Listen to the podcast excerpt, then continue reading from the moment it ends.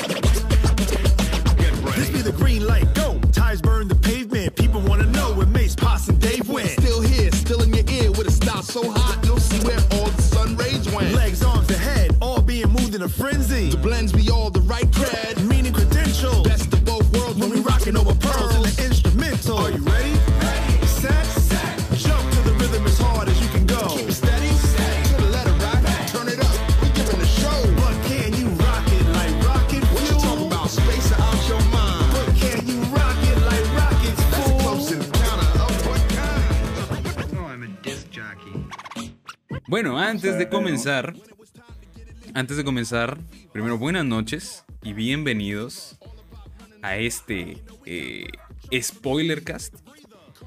Bienvenidos a esta noche de Spoilercast aquí en el Pastel Podcast. Creo que ya me ven porque ya activé la cámara, espero que sí. Sí, sí, sí. Ahora sí ya me deben estar Al menos yo ya te veo. Ajá. Eh, hoy es sábado, primero de mayo, si no me equivoco. Y ayer, el día de ayer, se estrenó el último capítulo de la serie Invincible. O siempre me falla, siempre que estoy en stream, me falla el inglés. Hablo del culo inglés. Así que vamos a decirle Invencible. Invencible, Invencible. invencible. Yo también, loco. Todavía no termina el upper.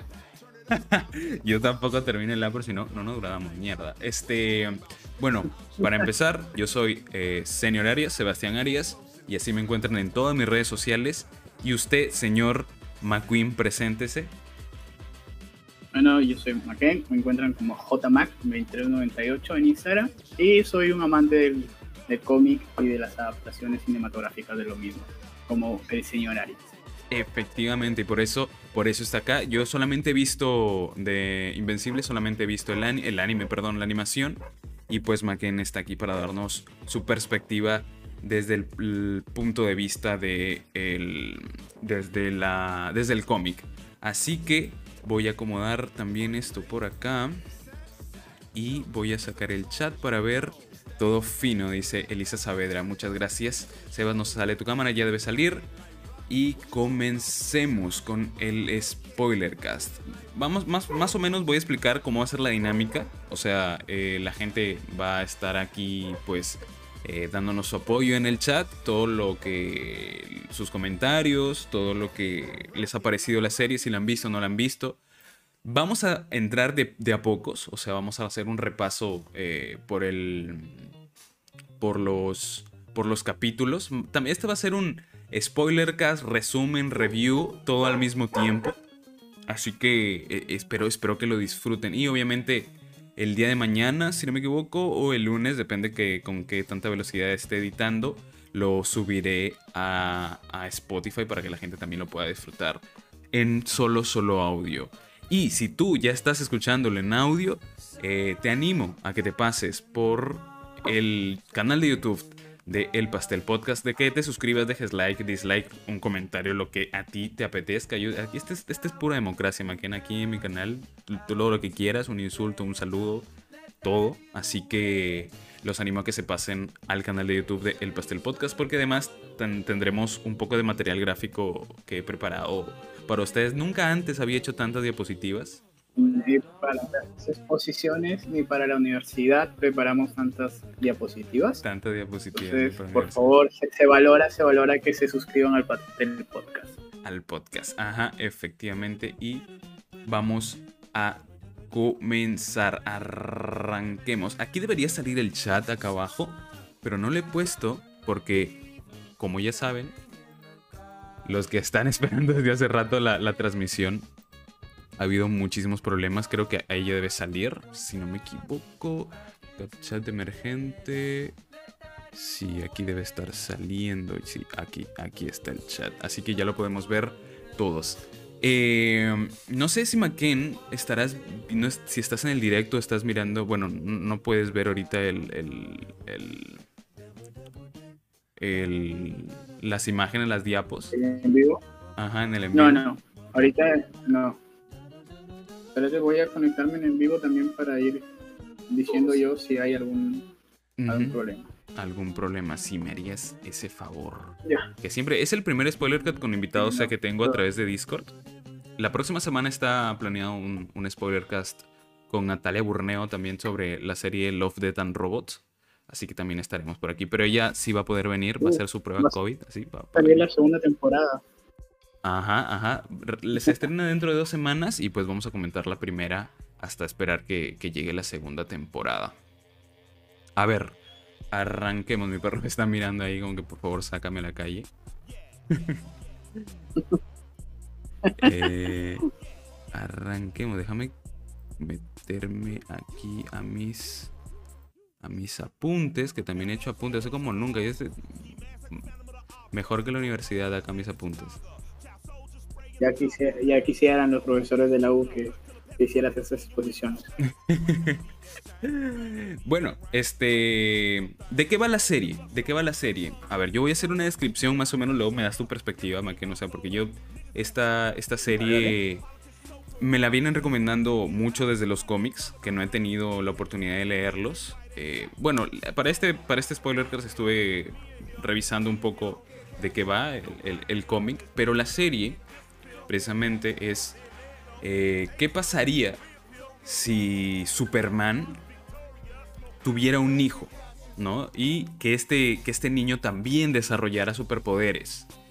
Eh, más o menos esta es la premisa de la serie, es este Mark, el que ven aquí en pantalla, eh, el protagonista de la serie, conviviendo con su padre superpoderoso y, y cómo desarrolla los poderes y cómo enfrenta todo, todo este mundo de superhéroes.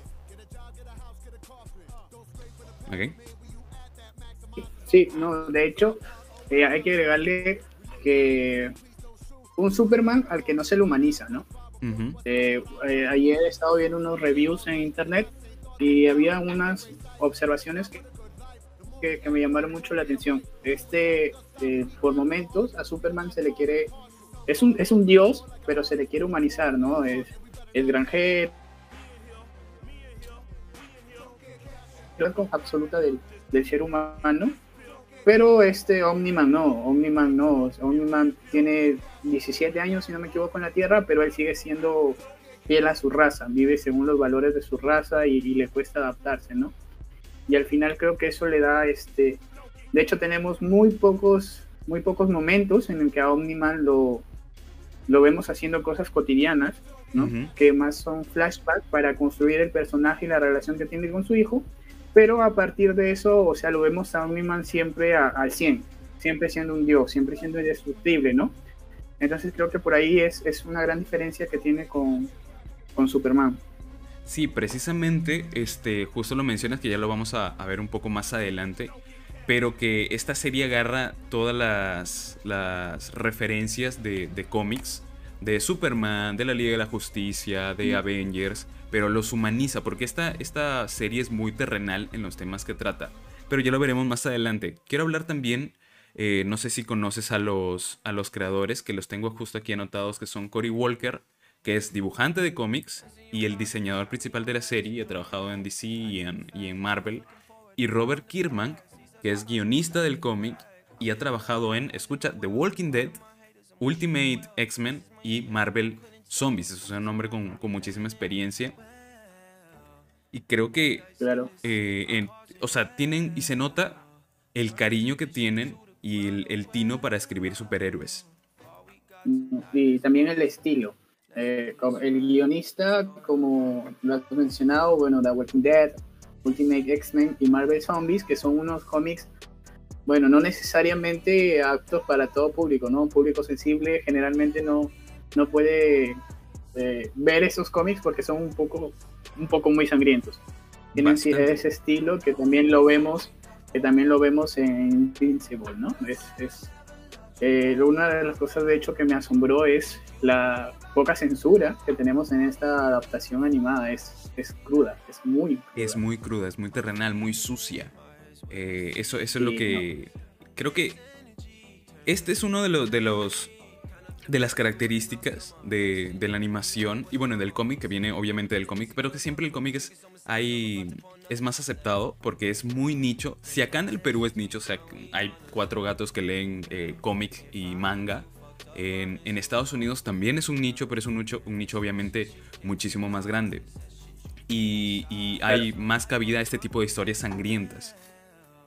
Sí, no. De hecho, este, una de las cosas ah, asociadas a esta gran cantidad de sangre que se ve en todos los capítulos, porque en ningún capítulo no, no hay nada de sangre. De hecho, creo que a, a Mark ya no le queda nada de ser humano, porque con toda la sangre que ha botado, creo que todos los genes humanos los, los ha botado ahí. Entonces, este, sí, sí. lo que me llama la atención también es este, la capacidad, o sea, esta serie además de tratar de las peleas de los superhéroes, trata las consecuencias. Algo así como se quiso ver en, en, X- en Los Vengadores, ¿no? Ujú. En Civil War y todo eso, que explotó el, la, la sede de la ONU y murieron muchas personas. eh, Sí, ya, ya, en ya las en últimas, ¿no? es- claro, al, al último, al final, recién es final, como recién. que esto es el, este es el, el, el costo de, de vivir con superhéroes, ¿no? En cambio, en esta, en esta serie desde el inicio, desde el inicio, de hecho, eh, hay, hay un- una parte donde Mark quiere salvar a alguien y llega al hospital y, y a la, y la lleva en pedazos a la señora Sí, por- porque no controla sus poderes, o sea, su, su velocidad no la logra controlar y entonces hace que él mismo despedace a esa persona que quería salvar, ¿no? Entonces, eso, como tú dices, lo hace muy terrenal. El hecho de vivir con superhéroes tiene que tener consecuencias Ujú. y esas consecuencias tienen que pagarse en algún momento y siempre las pagan las, las personas de a pie, ¿no? Sí, cuando cae un avión, cuando un superhéroe, eh, por ejemplo, en, en, en DC, este, también se quiso abordar eso cuando, porque la, la cólera de Batman contra Superman, ¿no? claro. Cuando que, que destruyeron su- sus industrias y que se le cayó el, el edificio, cuando Superman estaba peleando contra el, el general de Krypton, pero son, son temas así puntuales, no se ven el día a día, ¿no? Este es un día a día de, los, de ser superhéroes muy bien relatado, muy bien narrado, desde todos los ámbitos, entonces creo que ahí le podemos dar más profundidad a los personajes en cuanto a la culpabilidad que tienen o, al, o a las responsabilidades que tienen con la sociedad a la cual intentan proteger. Sí, sí, justo mencionas las responsabilidades, porque. eh, y todas la, la- las consecuencias que tienen los actos de un superhéroe. Tanto, porque siempre se explora las consecuencias que tienen para sus familias. O sea, es. No le cuentas mi- tu identidad secreta a tu mamá o a tu, no- a tu novia, porque precisamente este, ellos van a pasar peligro, pero luego el- la gente de a pie también muere por esas, por esas, este, por esas acciones. Y de hecho, justo como lo dices, Marvel recién lo está explorando en el cine, eh, en el cómic ya lo ha explorado, porque por ejemplo tenemos el cómic de Muerte en la Familia de Spider-Man, que ese sí, sí lo he leído, Eh, o otros cómics como por ejemplo La muerte mítica de Mary Jane, bueno, donde... en, el mismo, en el mismo Civil War, Ujú, a la hora que Spider-Man, en el cómic, ¿no? Me- Claro. Me, hablo, eh, me hablo del cómic, en el cómic de Civil War, en ese arco, eh, Spider-Man fue la persona más afectada de revelar su identidad. De hecho, casi muere, a la familia atentaron contra su familia. ujú. Entonces, eh, pero esa es, como tú dices, la, la responsabilidad que se tiene, ¿no? Casi siempre lo asocian con la familia, Ajá. pero no con, con el resto del público. O sea, puede caerse un edificio, pero Spider-Man está preocupado por si le hacen algo a, a, a su tía o a Mary Jane o a Gwen, ¿no? Entonces, no, creo que lo desligan un poco al superhéroe de, de su labor de superhéroe, de cuidar a las personas, que al final es, es por lo que son héroes. Sí, y justo Mark es el que más claro tiene, tiene todo este tema de para qué están los superhéroes. Eh, justo aquí tengo, bueno, he, he puesto en, en la, en diapos el, el- el cómic que es muy sangriento y que es muy gracioso porque el cómic se llama y el personaje Invencible, pero vemos que toda la serie lo están madreando y como tú dices, casi, no sé cómo sigue vivo de toda la sangre que ha perdido. Y evidentemente es por su, por su origen Viltrumita, que ya hablaremos un poco Viltrumita. Ajá, más adelante de él. Y ahora sí, para entrar a, a tallar en, en- en ya la serie, antes de que ya, bueno, ya hemos soltado varios spoilers, pero eh, lo primero que vi y lo primero que se nota es la diferencia entre la animación, bueno, el dibujo del, del cómic y la animación de la animación. Eh, lo primero que yo vi y dije, o sea, me sorprendió porque si bien es una animación, no es, no es anime, porque Japón es muy fuerte y, y muy duro en lo, que, en lo que hace, de hecho hasta en lo peorcito siguen siendo muy buenos. Esta es una animación estadounidense y que me recordó muchísimo, muchísimo a Ben 10. Te lo juro, te lo juro que yo veía al Sí, tío Ben no. ahí, en, justo en la primera, Sí. las primeras escenas, yo dije, ¿qué mierda está pasando? Estoy viendo Ben 10. Ben 10, eh, la Liga de la Justicia, la última, Sí, la Liga de la Justicia, este, X-Men y otros. eh, En, en fin, todos, todos tienen ese perfil, ¿no? De, de ser este, ese estilo animado, así muy, muy perfilado, pero es, este, es, es bastante reconocible. Y creo que sí es muy, muy diferente al estilo anime, que dentro de todas sus vertientes que tienen de estilos, ya uno los diferencia. claro, claro, claro, claro. Eh, Incluso los jóvenes titanes. Incluso los jóvenes titanes. Exacto, los jóvenes Habían titanes. partes que se asemejaban mucho. Sí, de hecho, el, en este tema de la animación, que es muy diferente al cómic, el cómic tiene un, un estilo más, bueno, estilizado, es más, este, es más duro, es más eh, de líneas rectas. Este creo que han suavizado un poco y de hecho, he estado escuchando otros impres- primeras impresiones y podcasts en general que estaban hablando un poco de, de, de Invencible y han llegado a la misma conclusión, es que el, el- la animación estuvo no chafa, pero no ha llegado a ser impresionante. Y creo que es porque, bueno, tienen un montón de tiempo haciendo la en, en producción y tenían muy poco presupuesto. Y esto me lleva a mencionar que ya han confirmado la segunda y la tercera temporada con muchísimo más presupuesto y espero que, que, que le metan más fuerte a la animación. Porque igual, en este tipo, de hecho, también pasa en el anime. Claro. Pero también pasa en el anime creo que, que, que intentan este, balancear, o sea, las, e- las escenas de acción, este primer capítulo, la última escena es espectacular. Entonces han intentado, hay escenas más normalitas y otras más, más fuertes, ¿me decías? Claro, sí, e- es justo eso.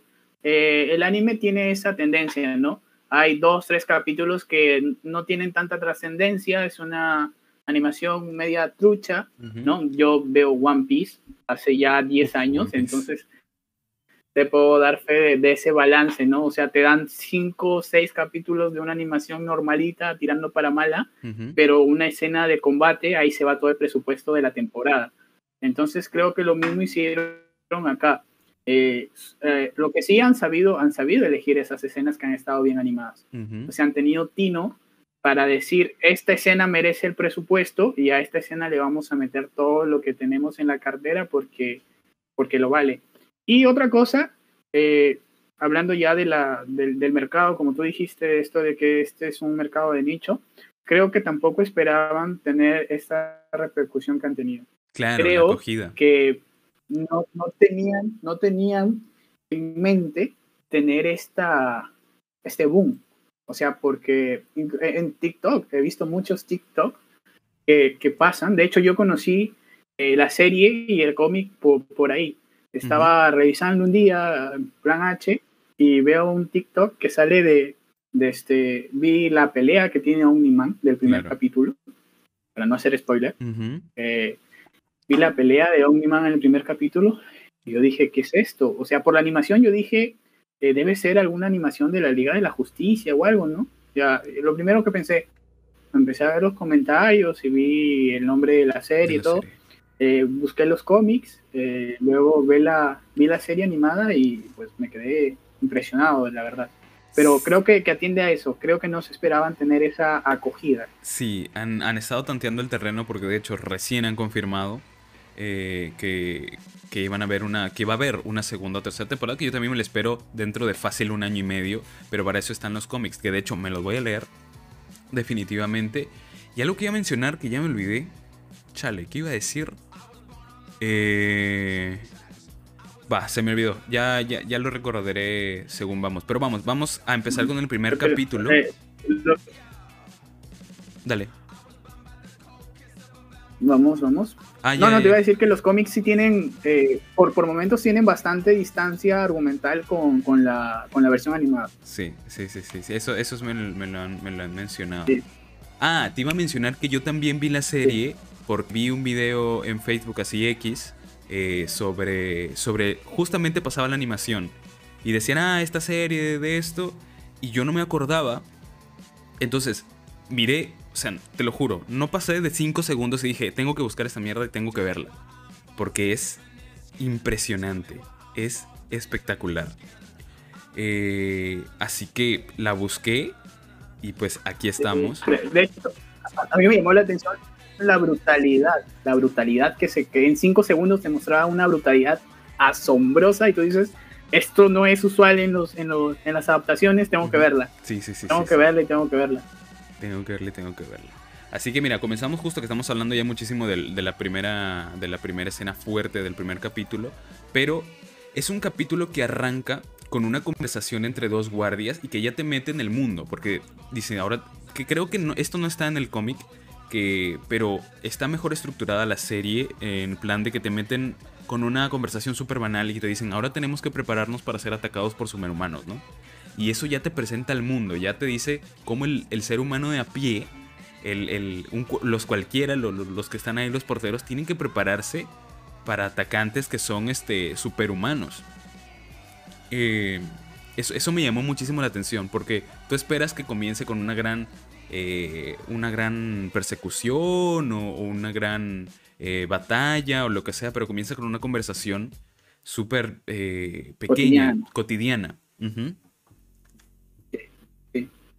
No, sí, te muestra también las preocupaciones de los seres humanos en ese mundo. Ujú. O sea, eh, en muchas otras eh, series quizá hubieran empezado hablando sobre lo que Superman salvó tal, o que o contándole una anécdota, ¿no? Por ejemplo, yo estaba en la guerra y llegó Superman y me salvó y todo eso, ¿no? En cambio, aquí se, se ve que no hay ese sentimiento tanto de dependo de los superhéroes en este mundo, Ajá. sino que las mismas personas son conscientes que vivir en ese mundo implica riesgos.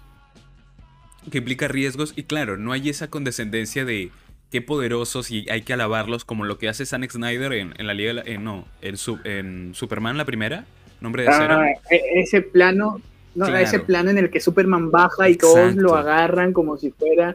No, no. Y- y- no hay esa. y levanta no hay- los no hay brazos. ese endiosamiento. Claro, no hay ese endiosamiento. Levanta los brazos como si estuviera crucificado. Es, es algo que en esta serie no está, es, es más terrenal. Y de hecho, este también aparecen los primeros villanos atacando, atacando el, el- el Capitolio, no, el, la Casa Blanca. La Casa Sí. Blanca. La Casa Blanca.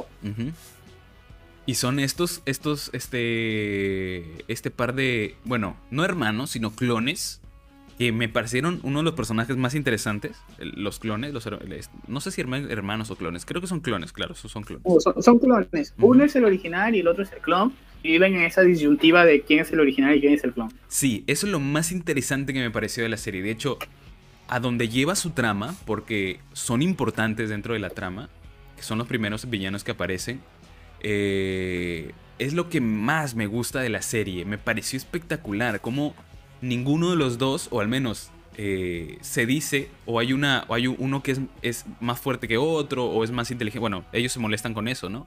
Pero no es clara la diferencia entre cuál es el clon y cuál es el, el real. Y es demasiado interesante que tienen una Claro. solución. Y luego, y luego le explican por qué. Claro, Y luego le explican el por qué debe ser así.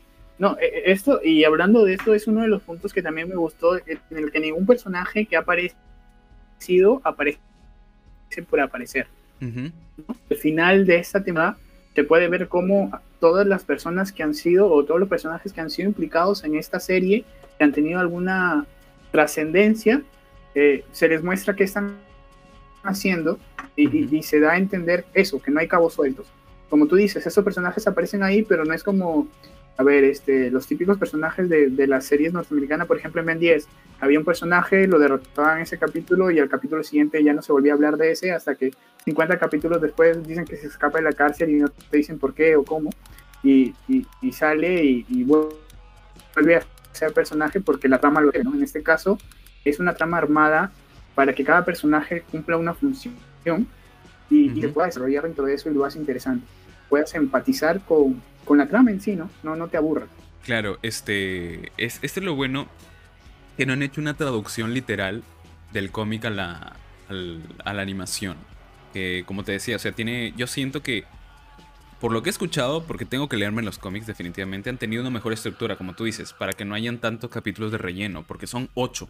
O sea, son ocho y ya está. Y eso es para que lo, lo que les Claro. daba el presupuesto. Eh, ¿Qué más tenemos? Es que Dale.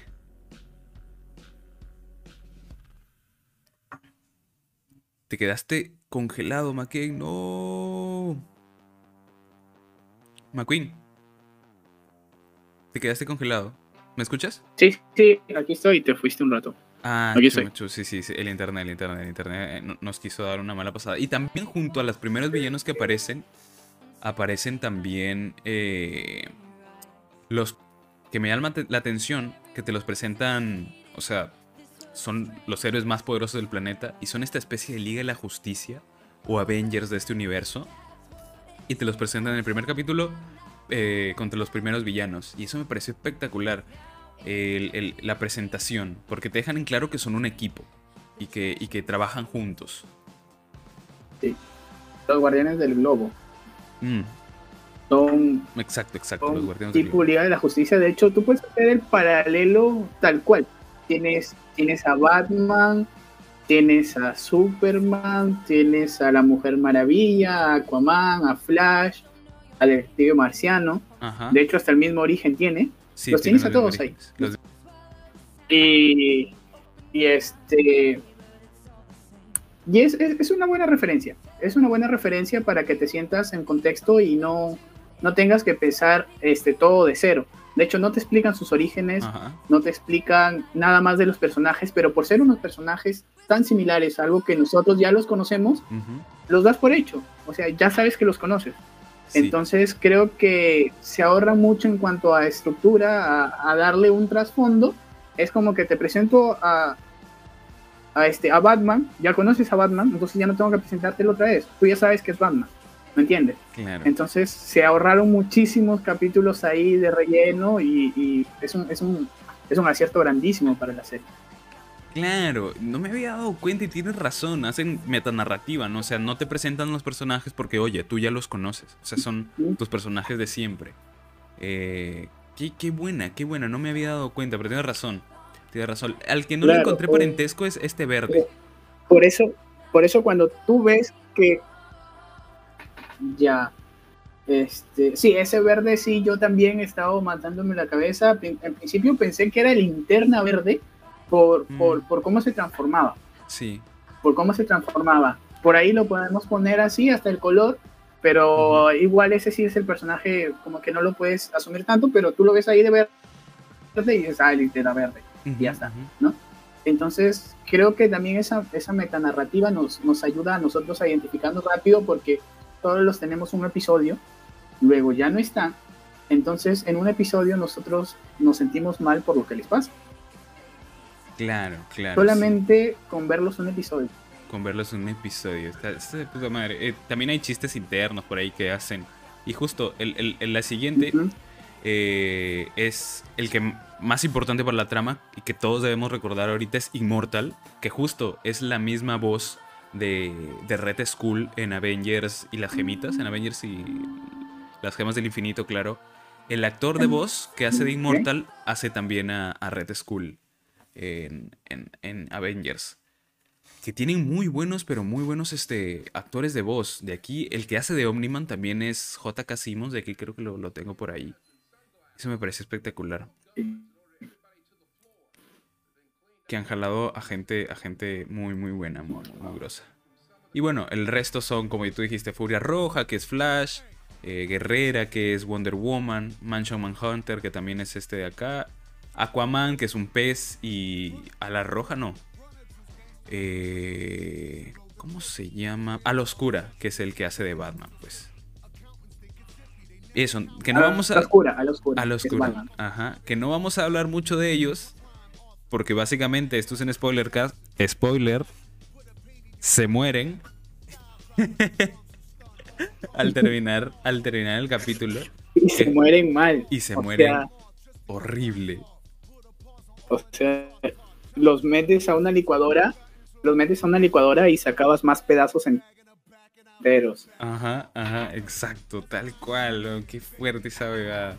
Y luego también nos presentan en ese mismo capítulo al- a uno de los perso- personajes principales, a Omniman. Que es este, el, el- un Superman. Aunque, bueno, las comparaciones con Superman es más en lo que significan, porque ambos son como los seres más poderosos de su universo. Pero este Omniman no tiene los mismos poderes que Superman. Al menos en, el, en la serie no tienen exactamente los mismos poderes. Es un poco más limitado. Es un poco Sí. más limitado, como Es que lo han un poco porque si no, no sería, sería, sería muy difícil ganarle, la verdad.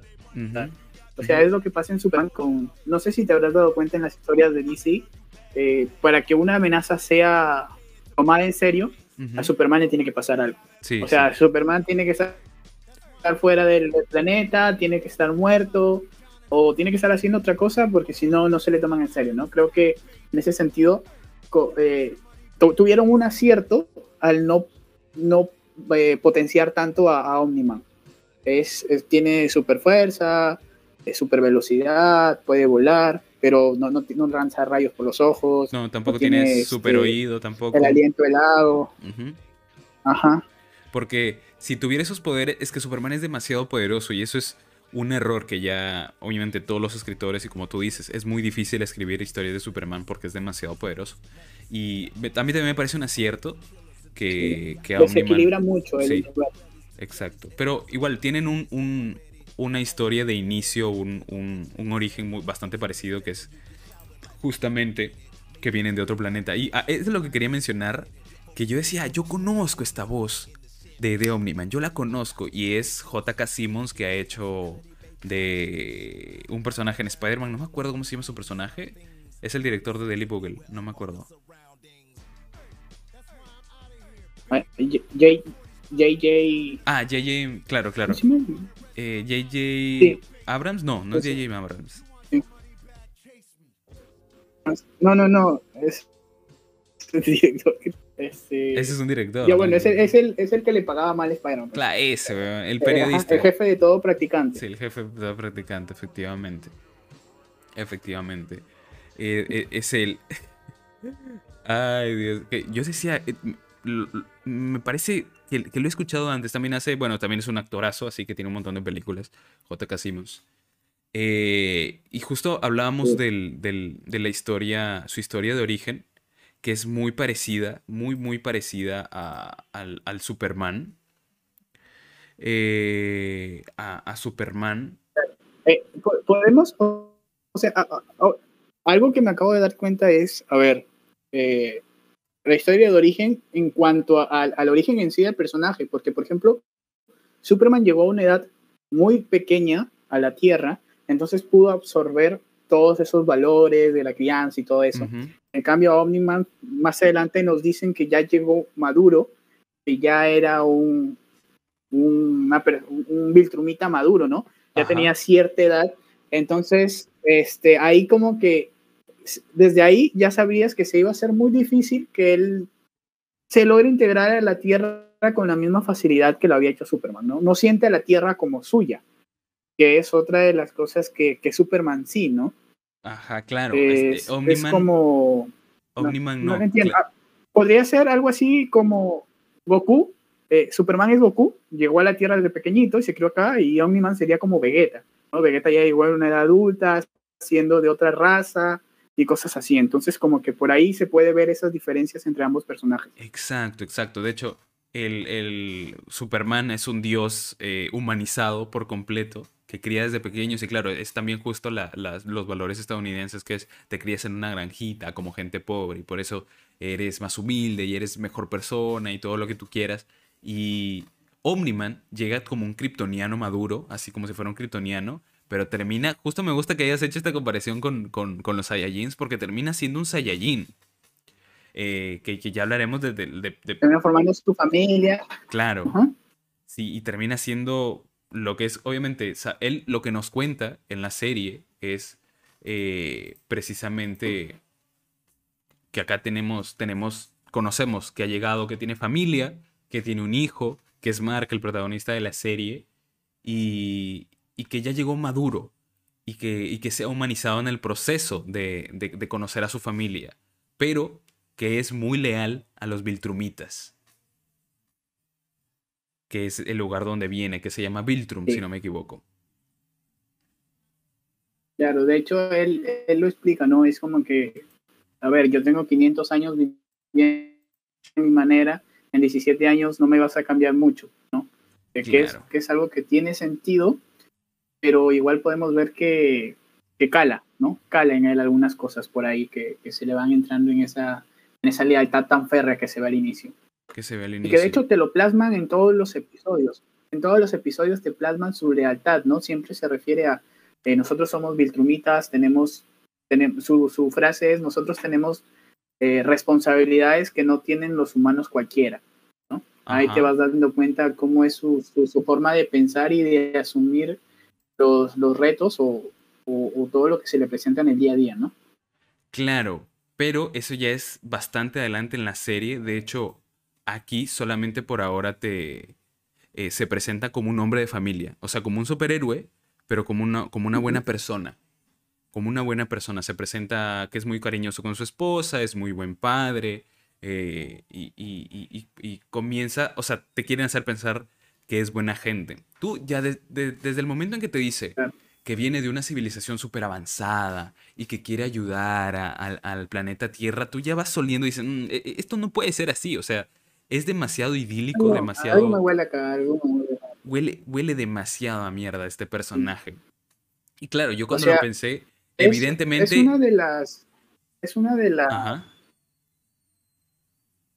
Es uno de los planteamientos que siempre se da en qué pasaría si los seres humanos se encuentran con una civilización avanzada, ¿no? ¿Qué claro. pasa si ellos son más avanzados que nosotros? Entonces, ¿serían tan buenos de venir y eh, amablemente decirnos, miren, aquí tenemos tecnología, crezcan? O, o buscarían algo más?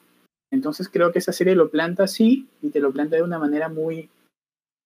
Te va dando detallitos, te va dando detallitos, no te lo lanza a la cara de una sola y es bastante atractivo esa, esa manera de contar los hechos. Sí, y, y, eh, como te decía, eh, es muy atractivo, te presentan a esta familia y este hombre hiperpoderoso que lo ves desde, desde que comienza, que siempre el poder atrae en este tipo de historias y cómo se maneja y todo lo que, todas las implicaciones que tiene. Eh, pero precisamente es este poder que tiene eh, el peso que, que carga también su familia y, y- y sus hijos, ¿no? Eh, que ya hablaremos un poco de, de Mark, pero que Omniman, cuando yo lo vi, dije, evidentemente, y esa fue mi teoría desde el principio, evidentemente eh, viene a, a destruir la Tierra. O sea, esto es evidente. O sea, yo desde el primer capítulo dije, es obvio. O sea, no sé qué me intentas engañar, Sí, yo, que es obvio. yo, yo tenía, yo tenía dos teorías con respecto a eso y antes de esto te las, te las comenté, bueno, te dije que tenía algunas teorías, ¿no? Claro. De hecho, una era que el man no es bueno del todo. Tiene una intención detrás y, y algo nos va a hacer, ¿no? Y la otra era pues que estaba siendo manipulado porque por momentos ahí hay una línea paralela, hay, hay una historia ahí paralela a los hechos de, de Mark que se va contando, se va narrando y, y es Ujú. como que te, te, te distrae un poco de la historia principal, ¿no? Piensas que hay alguien detrás moviendo los hilos, tipo Thanos, con todo lo que pasó en el universo Marvel, y que hay algo por ahí escondido, que al final se resuelve de una manera muy incluso hasta torpe, ¿no? Por, por, por el trasfondo que tenía todo eso, pero, Sí. pero bueno, o sea, eh, sí se veía que Omniman tenía ahí una, una intención detrás y, y ya se veía venir por esa este, lealtad tan grande que tenía por, por Viltrum. Sí, y es algo en común que tiene esta historia eh, con las historias de Superman que siempre tratan de hacerlo, o sea, es un personaje que siempre lo tratan eh, de hacer malo, porque de alguna forma es el villano perfecto, o sea, es súper poderoso. Y siento que es ahí donde, donde se tocan esas historias. Eh, pero bueno, acá también lo tengo en, en otra diapo que es... eh, yo- yo- eh, es un tipo Unjustice. claro, No sé si, si has Sí, visto sí. esa, es un tipo así. O sea, es como que, ¿qué pasaría si, si al man más poderoso del planeta lo tienes como enemigo? ¿Cómo lo frenas? ¿Cómo? claro, ¿cómo lo frenas? Efectivamente, ¿cómo frenas eh, al man más poderoso del planeta? Sí, Injustice es, es donde Superman se, se vuelve malo. Se escucha también el juego sobre eso, Injustice. el- Sí, esa, eh, también es, es, es bien sangrienta, ¿no? Ahí puedes ver cómo Superman atraviesa al, al guasón de un puñetazo. sí, Entonces, eh, hay, hay muchas referencias a eso, hasta diálogos, hasta diálogos Sí. que conforme vayan pasando los capítulos, pues vamos a poder ir comentando eso, ¿no? Ajá. Eh, luego, ahora sí te presentan a Mark, el, el- el- el protagonista de la serie, y es donde es, es- es el, el protagonista típico, entre comillas, porque es la típica serie de chibolos con poderes, como hemos visto. De hecho, Superman and Lois, que es una serie reciente que también trata de esto, de Superman teniendo un hijo. Tenemos a, a Spider-Man, que es un chico que tiene, obtiene sus superpoderes. Tenemos esta película antiquísima de... de, eh, ¿Cómo se llama? Escuela de superhéroes. Escuela de superhéroes, Escuela de exacto. superhéroes. Es Escuela de superhéroes y tenemos a Boku no Hero Academia, que también es un ejemplo del país este, de Japón, que en este tipo de, de, de superhistorias. Pero Ah, pero lo diferente aquí... No Hero, disculpa que me salga del tema, pero eh, es- eh, ha tomado un, un arco argumental en el manga buenísimo, buenísimo. Buenísimo. Yo, yo la dejé en la, en la Sí, serie, si no, no lo la he vuelto a ver. leído, Ajá. Si no lo has leído, te recomiendo que lo veas en el manga porque está muy, muy bueno. No, no, no, no, no, le, no le he visto. Pero tienen razón, la, la tengo que volver a ver. Pero justamente quería mencionar porque lo, lo distinto a, a Boku no Hero y, este, y, y estas otras historias de chivolos con poderes es básicamente que Mark, el protagonista, siempre supo, o sea, el- su, su padre le explicó eh, que él iba a tener poderes y que él iba a ser un superhéroe. Entonces, él ya estaba, ya estaba eh, predispuesto a ser superpoderoso. Él estaba esperando los superpoderes. No es como en Boku no Hero Academia o en Spider-Man que nadie espera.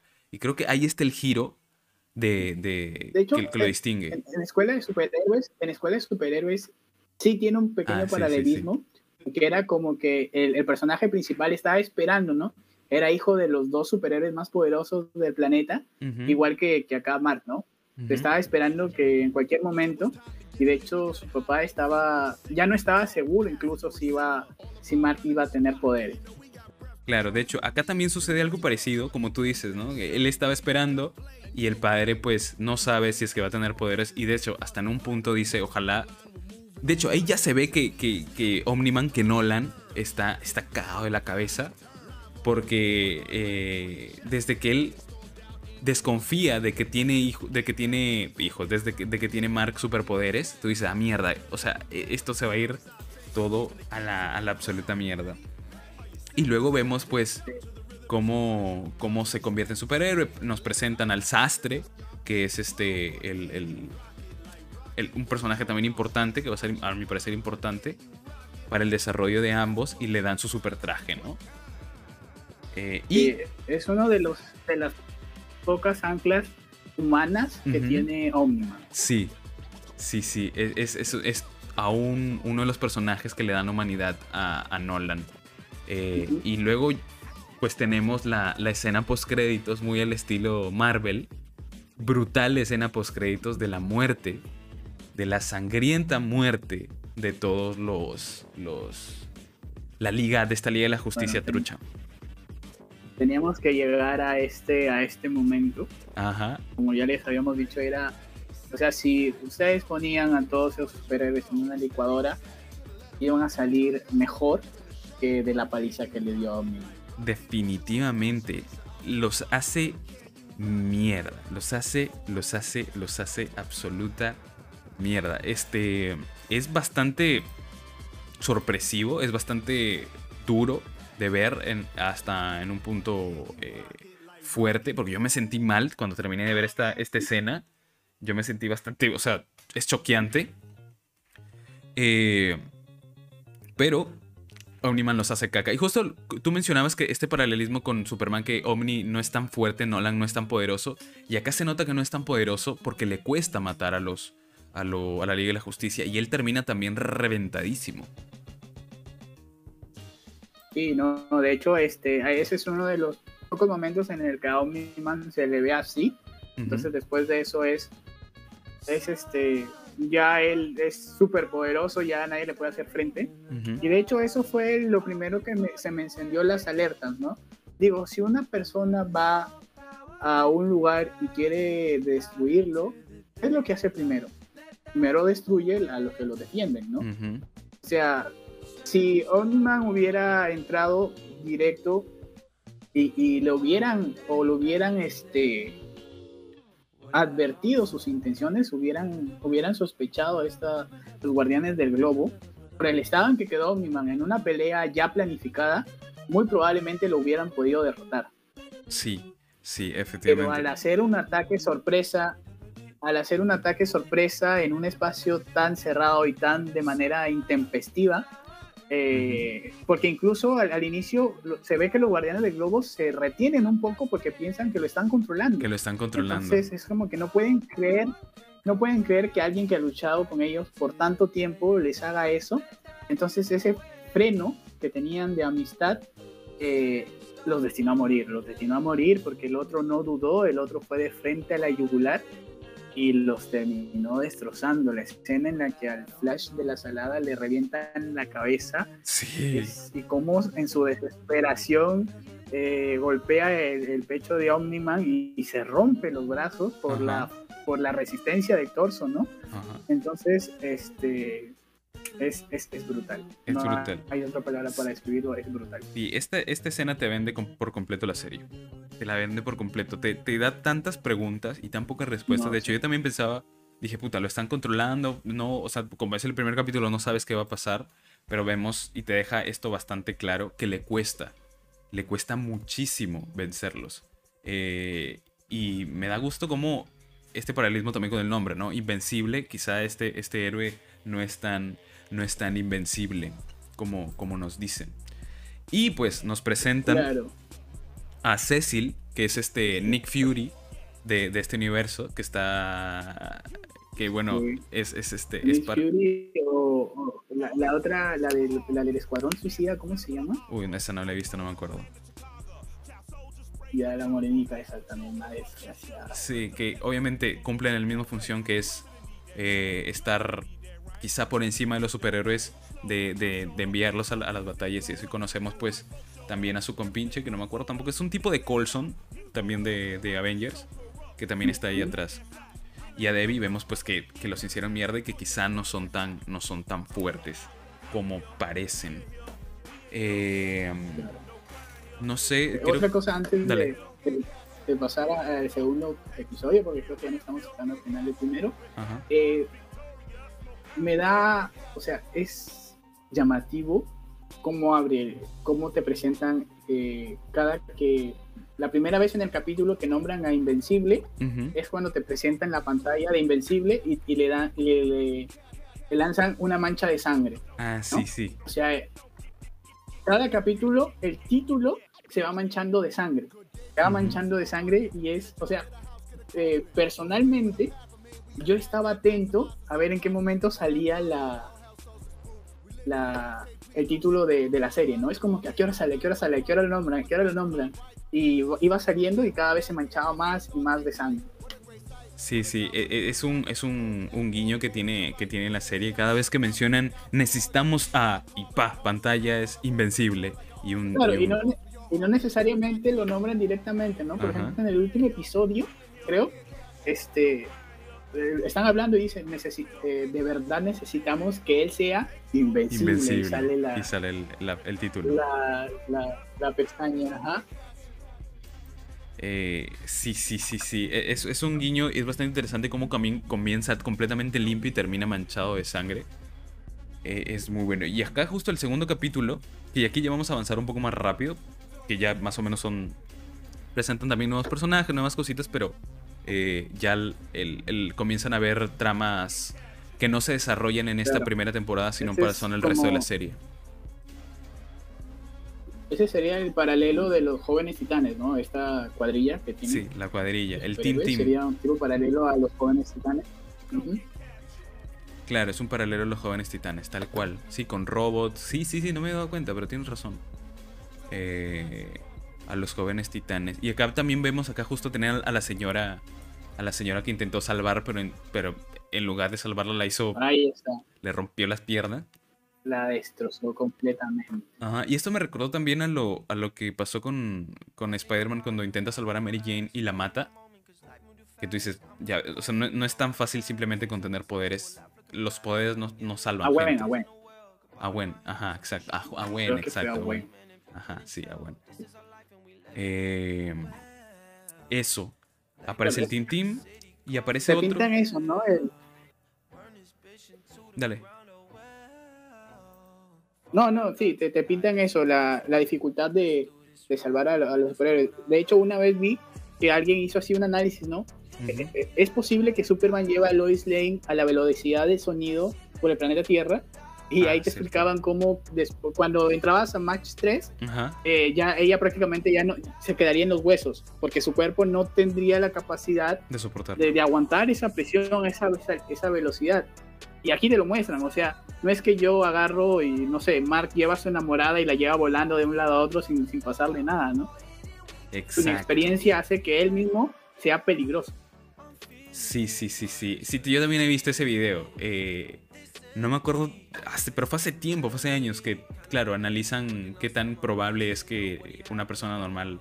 eh, y también creo que lo mencionan en The Big Bang Theory de que si Superman, si Luisa Lane cayera y Superman la atrapara en el aire, posiblemente se partiera por la, por, en tres pedazos porque no lo soportaría el, el- el peso.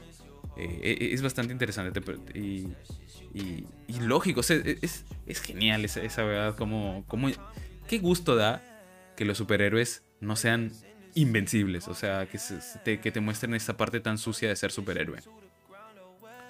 Y te muestran también otra, otra, otra referencia que también aparece Hellboy, o sea, este detective demoníaco, Ah, ese detective, sí, sí. este detective Es demoníaco. un buen personaje. Sí, es un un buen personaje. A mí personaje. me dolió, a mí me dolió que lo sacara.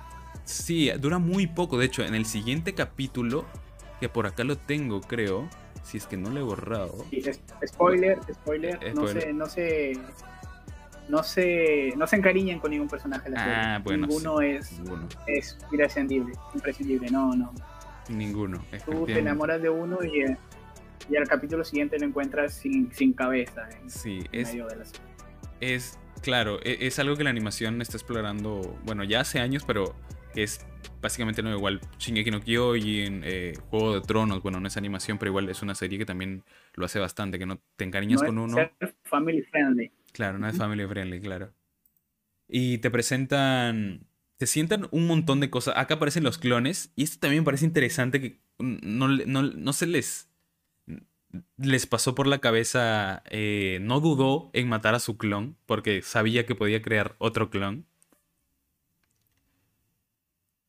Para, para escapar de la cárcel. Y vemos que quien está detrás de Sí. todo esto es, es, es Robot. Que es el, el personaje de Es esto. Sí. eh, tipo.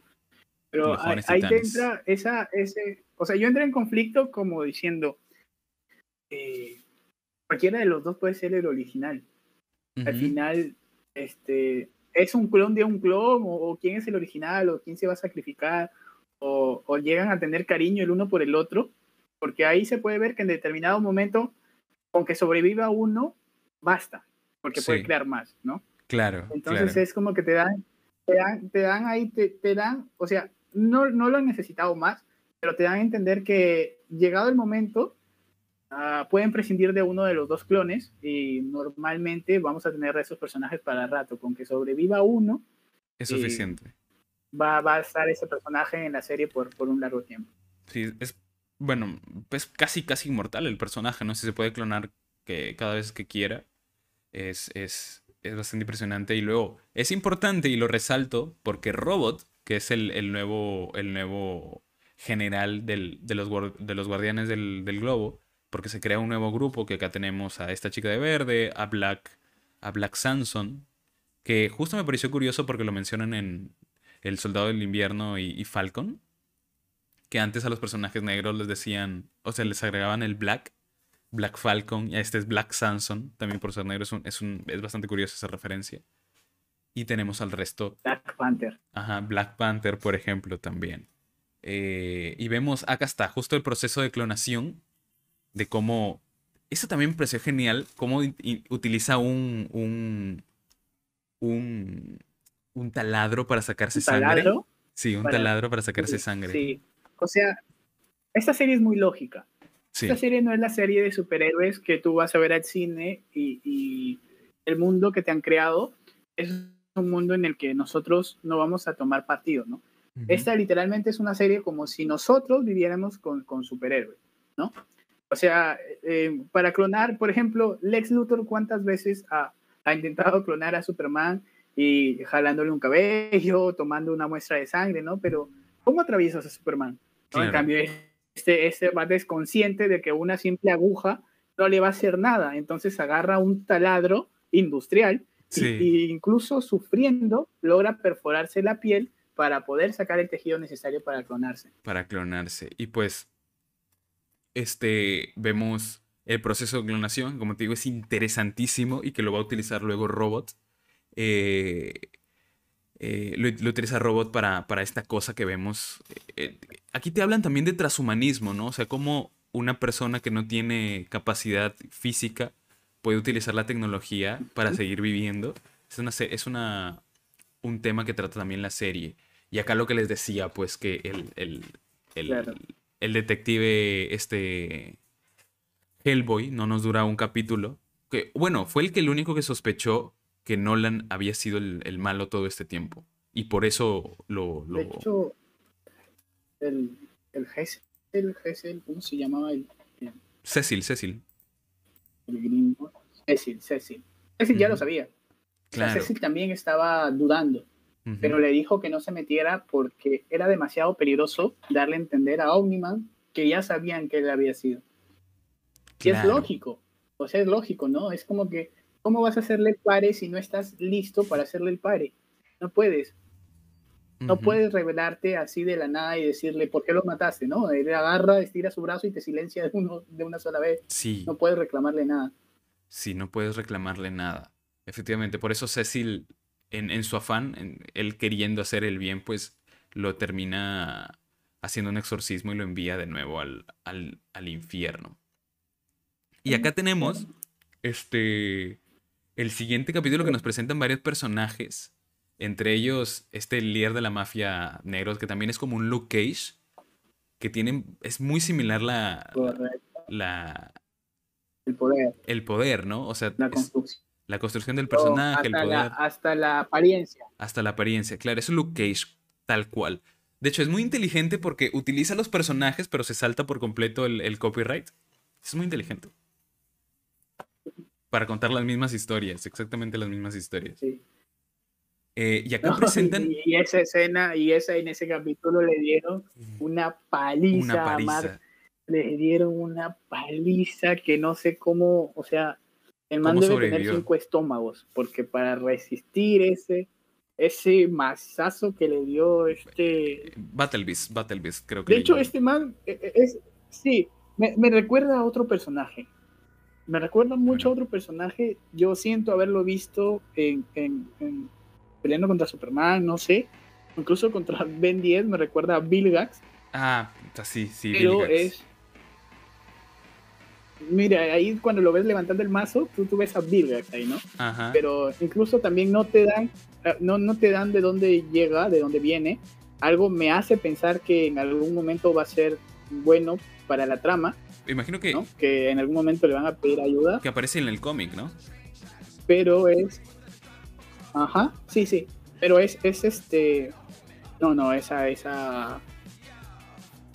Es- A ver, es como mandar a un, a un cadete a la guerra. O sea, todos los capítulos no. Todos los capítulos es lo mismo. O sea, Ujú. mandar un cadete contra un veterano. Saben que te van a sacar la mierda. Y Sí. te la sacan sin asco. Asco. O sea, el man sabe que. eh, o sea, a, a mí lo que me da cólera de ciertas eh, películas de superhéroe. No sé si has visto esta última de. heroicos de Netflix, que No, era no del, hijo de, de Charbot, Lavaga y toda esa vaina. Ah, ya, no a mí siempre me, me da un poco de cólera. Ya, a mí siempre me da un poco de cólera cómo es que siempre te ponen como a la nueva generación de superhéroes superior a los de sus padres, ¿no? Es como que el hijo de Superman a los 10 años o 15 años eh, sea mucho más poderoso que Superman y pueda ganarle siendo Superman, no, no tanto por los poderes, sino por la experiencia por la experiencia. Siempre es como que le, le dan un trato acelerado, ¿no? Tú eres, no sé, tú eres el hijo del Capitán América, tienes que ganarle porque eres el hijo del Capitán América, como si de nacimiento él tuviera toda la experiencia que ha tenido su padre en batalla. Justo lo dicen Aquí aquí, igual, o sea, aquí en los comentarios lo dicen. La fe, la fe, dice este César eh, Bartolomé. Claro, Dice, tiene, tuvo fe, Mar tiene fe, por eso sigue vivo y Elisa también. Dice, le, le dice Saavedra, dice, la fe, la fe, la fe lo más Sí. hermoso. Sí, sí, no, no te, no, no, o sea, ahí no te sirve de nada la buena voluntad. Y en la vida real es así. Si tú tratas de enfrentar a una persona que tiene mucho más experiencia que tú, ya sabes que te va a ir mal. Ya sabes que te va a ir mal. Y acá tenemos a un niño que tiene dos meses, tres meses de ser superhéroe contra una persona que es villano a tiempo co- completo, no sabemos por cuánto tiempo, que ya sabe sus poderes, sabe sus capacidades y de ley que le sacan la mierda. Ajá, justo, sí. Yo terminé el capítulo y me dio mucha cólera que se vaya Battle Beast, porque es el, se nota que es el único que le va a hacer la, la pelea a, a Omniman. O sea, se nota y es el único. Y también, como dices, es una serie eh, donde no importa tu linaje, bueno, importa, pero vale más peso el- el- la experiencia. La experiencia es más, es más, eh, pesa más al fin y al cabo. Y como tú dices, espectacular. Bro, esta escena también, esta pelea es lo máximo. Creo que es en el capítulo 4, capítulo 5. Y también... ¿Cómo, o sea, cómo agarra a, a la chica demonio, a la niña, a la niña demonio, Ajá. cómo le rompen la cara, le sacan, le sacan la cara y la dejan con, con el cráneo que se le ve y, hasta la animación, ¿no? Cómo hacen rebotar el cuerpo de, de Invencible en el suelo después de ese mazazo y la cantidad de sangre que vuela es. Sí. Ahí creo que perdió lo último del ADN humano que tenía en su cuerpo. de tanta sangre. Justo, y como dices, estas, esas escenas de anim- en animación, estas sí son espectaculares. Creo que aquí es donde se les va todo el presupuesto. Eh, y, y- y- y es donde es más donde crece por completo la serie, en las escenas de acción. Y, y la sangre, ahí se les ha ido todo el presupuesto fácil. Y justo pongo también este fotograma donde hay un, un traje ensangrentado.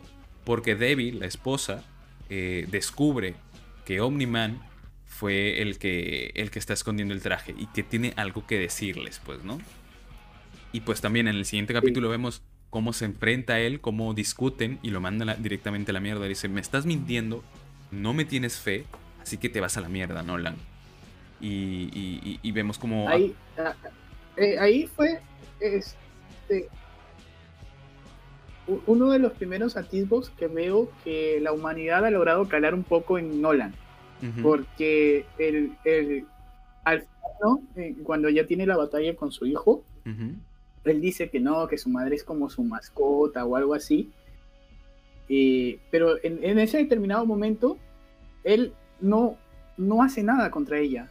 Lanza un puñete en la pared de su casa y, y destroza la pared, obviamente, pero ya está, ¿no? Entonces es como te dan dando esa sensación que algo ha calado en él, que no es el mismo Viltrumita que llegó a la Tierra hace 17 años. Sí, y justo también él va a hablar con su sastre porque vemos que Debbie va al, con el sastre que le hace los trajes y, y- y ambos se dan cuenta de que Mark, que perdón, que Nolan es el, el que ha matado a los a los guardianes del globo y vemos como primero va donde el sastre y vemos este atisbo de humanidad que tiene Nolan y tú dices no es completamente malo o algo está pasando eh, porque yo pensé que lo iba a matar yo pensé que iba a matar al sastre y no lo mata. Y tú dices, eh, Nolan todavía sigue siendo eh, humano. O sea, bueno, no sigue siendo, sino que la humanidad, eh, todo el tiempo que ha vivido aquí, no lo...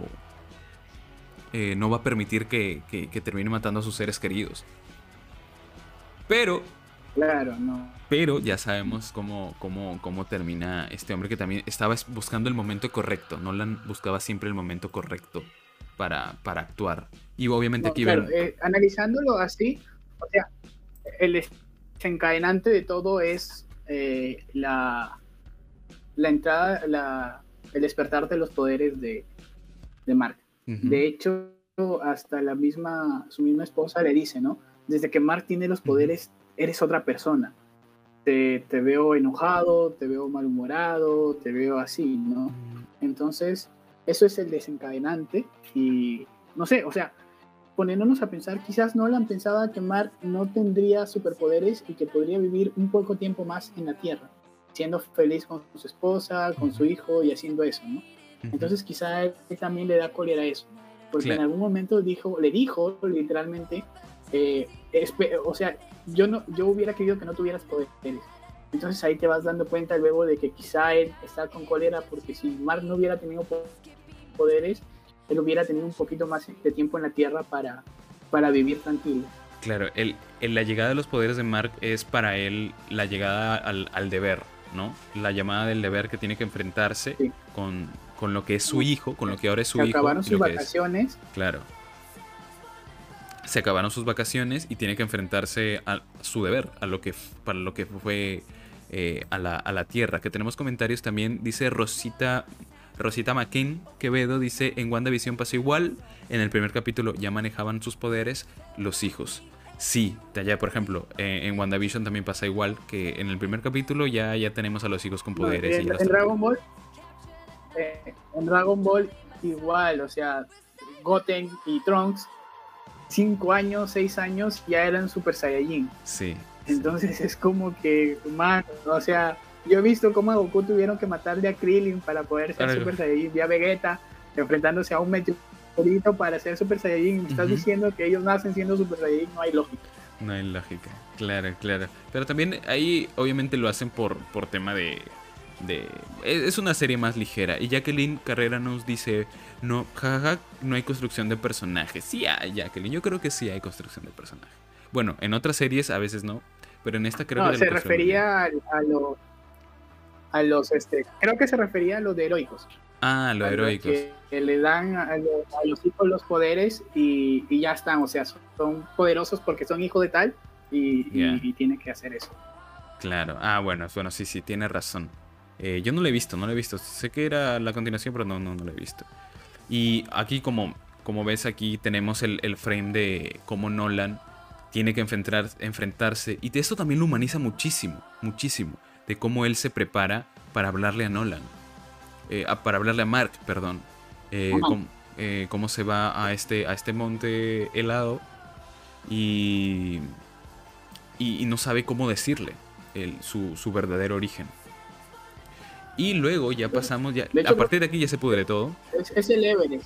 Creo que es el Everest, que fue justo donde llevó a Mark para explicarle que- cuál era su deber, ¿no? Claro, sí, sí, tiene Entonces razón. creo que ese, ese mundo también tiene una carga emotiva eh, en la batalla final, porque justo ahí también se lo lleva y, y le saca la mierda. Ajá, ajá. Y aquí a partir de aquí ya se pudre todo, porque ya Debbie no puede confiar para nada en él, para nada, para nada, para nada. Y, y Cecil se la tiene que llevar de la casa. Y justo aquí vemos lo que... Este, este capítulo también tiene una perla, que es el de el tema de la clonación, como Robot se clona en otra persona porque es esta, esta, estaba todo deforme. Claro. Y cómo los clones le explican. O sea, no es un. No es que vas a copiar tu cerebro en este cuerpo. Vamos a. O sea, no, es te. una transferencia. No es una transferencia, exacto, eso es lo que utilizan. No es una transferencia, es una copia. O sea, va a ser continuidad. O sea, va, va a ser literalmente una Van copia de ti. existir dos tú, Ajá. van a existir dos tus en el, el mismo espacio-tiempo. O sea, es como si tú agarras y mañana aparece otro Sebastián a tu costado y tú vas a hacer una cosa y él va a hacer otra cosa, pero tienen los mismos recuerdos. Exactamente el mismo background. Exactamente, sí. Eh, eso me pareció lo más interesante y cómo vemos por un momento cuando están conectados a la máquina, cómo se entrelazan la- las dos, este, la- los dos clones, esto, el- bueno, el original y el clon, que en este caso es más evidente cuál es el original y cuál es el clon. Eh, y te explican que me recuerda mucho la tecnología de Star Trek, Claro. porque el- la tecnología de, de- de teletransportación en Star Trek es literalmente eso. O sea, te copiaban y aparecías en el otro, el otro lado tu copia y tu original se, se, se- se hacía, se hacía moléculas, Se o sea, se hacía mierda, se desvanecía. Sí. Ajá. Y e- ese es algo, es lo más interesante, creo que No, tiene la serie. Claro, esta es la otra trama a la que yo me refería cuando te decía eh, que era mi otra opción, que supuestamente a Omniman alguien lo estaba manipulando, Ajá. porque tú veías en varias escenas a Robot haciendo algo detrás, Ujú. haciendo algo detrás, ¿no? Y si tú pensabas, Omniman ha matado a los superhéroes, este man está liberando a dos superhéroes, a dos supervillanos que justo fueron los últimos que, que ataparon los, los héroes, de, los guardianes del globo. Entonces es como que por ahí algo podría estar haciendo Robot, ¿no? Luego, como te dije, se, se- o sea, es, es uno de... La solución de esta historia alternativa es, es muy... Es muy, muy... A ver, eh, dentro de toda la historia del cómic y cómo va, es un poco absurda, ¿no? Es porque el robot estaba enamorado de, de una de sus amigas Sí. y quería ser humano para experimentar. O al menos quería ser una, un humano eh, Funcional, con normal, sus normal. facultades físicas eh, funcionales, exacto, porque él, él era un humano en un envase que si lo sacaban de ese envase moría, incluso ni sus pulmones servían.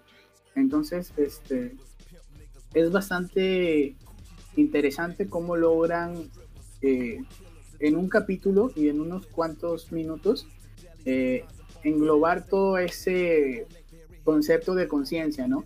De conciencia, de identidad y de unicidad de una persona. Es como eh, yo soy yo y tú eres tú, eh, y si es un clon, ¿quién es el yo?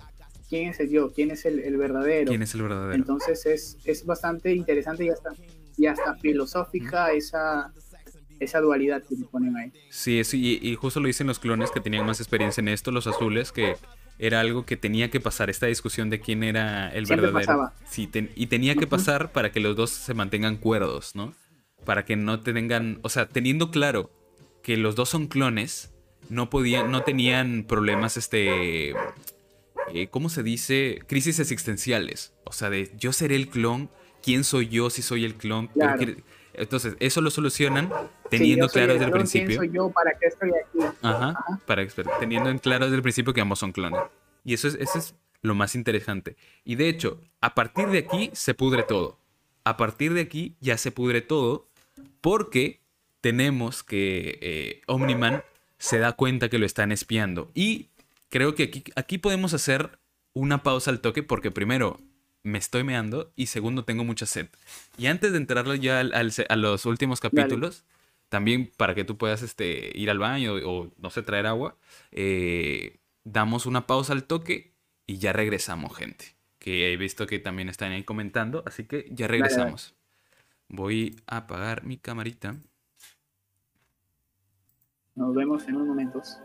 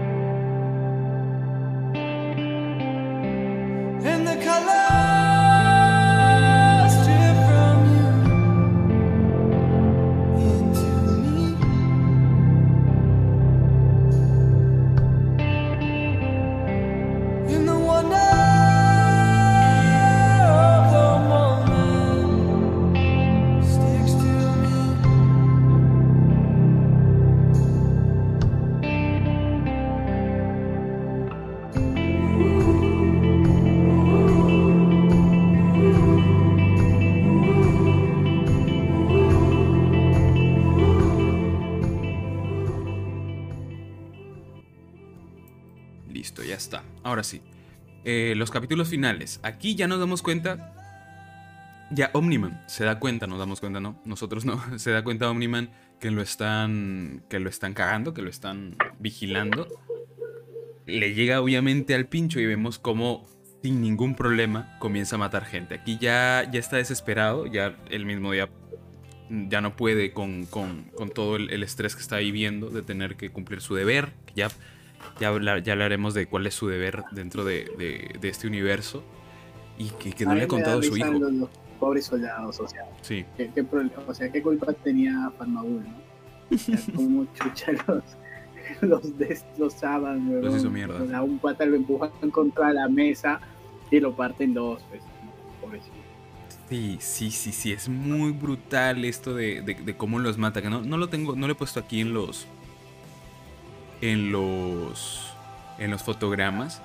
Pero Bueno, es. Antes de que se me olvide, Dale. hablando de, de todas estas este, referencias que habíamos, que habíamos estado comentando a, a- a los cómics o de otras franquicias, acabo de recordar cuando Omni-Man le, le reclama a Cicel, ¿no? ¿Qué hizo con, con el con el con Hellboy? ¿no? Ajá. y él le dice que él, mis- él, él- que si quiere él lo va a interrogar, ¿no? Y, y Cicel le dice, me gustaría ver a una fuerza imparable contra un objeto inamovible. Y eso es este Man, el caballero de la noche en su máximo esplendor, ¿no? Claro. La- lo que le dice el Joker antes de cuando Batman lo tenía colgando de- del edificio. Dijo esas, exactamente las mismas frases. So- y son pequeños guiños que, que un fanático de lo hace sentir muy, muy, muy feliz, se emociona al, al- al detectar Claro. esas cositas. Eso de, de- de reconocer las referencias es, es muy, es muy grato. Es, es- increíble. Yo también reconocí varias. el Capitán América y referencia. Ajá.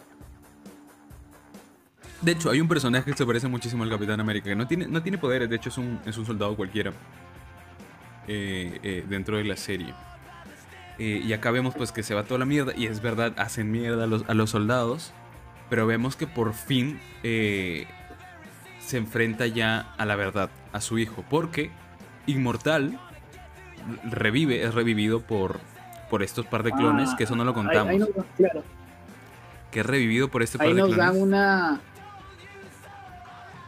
una una característica de inmortal, ¿no? Le dicen, por algo es su nombre, por algo es inmortal. Es. Entonces ahí uno, uno ve que, que, o sea, paralelamente parece a este, hay un superhéroe en DC que es este, que es el que tiene el mazo también y tiene las, las alas de, de- es un ave. Sí, sí, no recuerdo, nombre. pero sí sé cuál es, sí sé cuál es. Mm, Ya, él también es así, o sea, de hecho a Inmortal le hacen un flashback de todas sus vidas pasadas y es lo mismo de, de ese superhéroe, ¿no? Ese superhéroe también tiene muchas vidas pasadas, muere, reencarna y, y ya está. Claro, claro, es, es una referencia directa a este personaje, pero también nos muestran en, en, en los- en sus flashbacks, nos muestran que él era un, un neandertal y que fue como una bola de, de luz de poder que él tocó y por eso se hizo inmortal y lo vemos como, como pasa de entre las eras, que también está en las cruzadas, está cuando mataron a Lincoln. Eh, Sí. eh, y y- y- y es- súper interesante y al parecer no sé si lo volverán a revivir, ojalá, porque me- se me hace un gran personaje, pero acá vemos como Mark Sí, llega justo sí. cuando lo está volviendo hecho, a este es- matar. Esta es una de las esta es una de las grandes eh, diferencias que tiene el cómic y el, y el anime, ¿no? Ya Ujú. te adelanto un poquito. Sea, Ujú, bueno, anime no, la animación. Este Inmortal en el cómic tiene mucha mucha más relevancia que acá. Ah, mira. O sea, no solo no solo lo reviven específicamente para esta pelea, ¿no? Tiene mucho más tiempo en pantalla. Mira, mira. Sí, sí, sí, algo, algo leí, algo, obviamente la gente comenta, que tenía más importancia y que por eso te decía, no, no creo que lo vayan a revivir porque tengo en el, en el cómic que sí queda vivo, que queda vivo y, y que es más importante para el, para, el, para el desarrollo, pero igual quedan dos temporadas y, y fácil que sí. Y ya vimos que Cecil recuperó el cuerpo, así que posiblemente lo tengamos de vuelta, que ojalá, porque me parece un gran personaje. Aparece poco en pantalla, pero es un, ah, es un gran Claro, y personaje. creo que ya saben, ya saben el- la capacidad que tienen los, los clones, así que como te digo, ¿no? Se va a formar un, yo creo que se, se va a formar un estilo, un estilo escuadrón suicida con todos estos supervillanos que, que van a tener que pelear por, no por ellos, sino por la tierra, ¿no? Si quieren seguir viviendo, si quieren seguir haciendo sus fechorías, únanse un ratito a nosotros o nos vamos a ir a la mierda todos. Sí. Sí, sí, sí, sí. Cuando Otro regrese, ¿no? personaje que nos hemos olvidado de comentar ¿Cuál? es este tipo eh, linterna verde que venía Ah, a- paulatinamente a, a pelear con Omni-Man. Sí, sí, sí, y que, que sale al aparece. final. sale al que final sale al final de, de- de la temporada y recibe la. Sí. Sí, y sí. también eh, la raza marciana, la raza marciana y, este tipo parásito que lo puede controlar. Que también puede ser ahí un, un, Un este, villano, un villano de la, de la segunda de las un aliado importante si es que- o, o villano, claro. Y este, esta raza alienígena a la que Omniman prácticamente erradica, que fue un dolor de cabeza para la primera para la primera misión de la cuadrilla. Claro, la cuadrilla, el Team Team. Sí, sí, sí, sí, sí. Sí, me he esos personajes porque, como te digo, no tienen relevancia, mucha relevancia aquí en, en la primera temporada, pero son, salen al final también del, del capítulo y, y diciendo que pues que quedan todavía Claro, muchas, muchas cosas que como un hacer. recuento de qué están haciendo, de qué están haciendo, ajá. Y que, y que posiblemente los veamos en la, en la segunda y tercera temporada porque ya han confirmado dos más, así que definitivamente los veremos. Pero aquí justo llega Mark cuando está matando a Inmortal otra vez y vemos como ve a su padre eh, bañado en sangre, bañado por completo en sangre y le dice, oye Mark, tenemos que hablar por fin. Eh, se da el, el- el encuentro más esperado de toda Latinoamérica Unida y le cuenta la verdad. le cuenta qué son los Viltrumitas. Que no sé si te animas a hacer una descripción de qué son los Viltrumitas en realidad. Porque yo tengo cagada en la garganta. Ya, sí. Sí, sí. Este, espérate, creo que se me apagó la cámara. Dame un ratito que le cambie de batería. Dale, dale, dale, dale. Mientras reviso aquí. ¿Qué dice la gentita? Ah, mira, muchos aquí no la han visto. Eh, no han visto la, la serie. Pero que les suena interesante. Dice eh, Elizabeth Saavedra, no la vi, pero suena interesante. Rosita tampoco suena muy interesante, la verdad tampoco la he visto. Y Natalia Burneo dice, se ve re good. Eh, sí, sí, sí, se escucha, sí se escucha esa, esa referencia. César Bartolomé dice, esa referencia. ¿Cuál, cuál referencia? ¿Cuál referencia? Que llegan un poquito tarde los, los, los mensajes.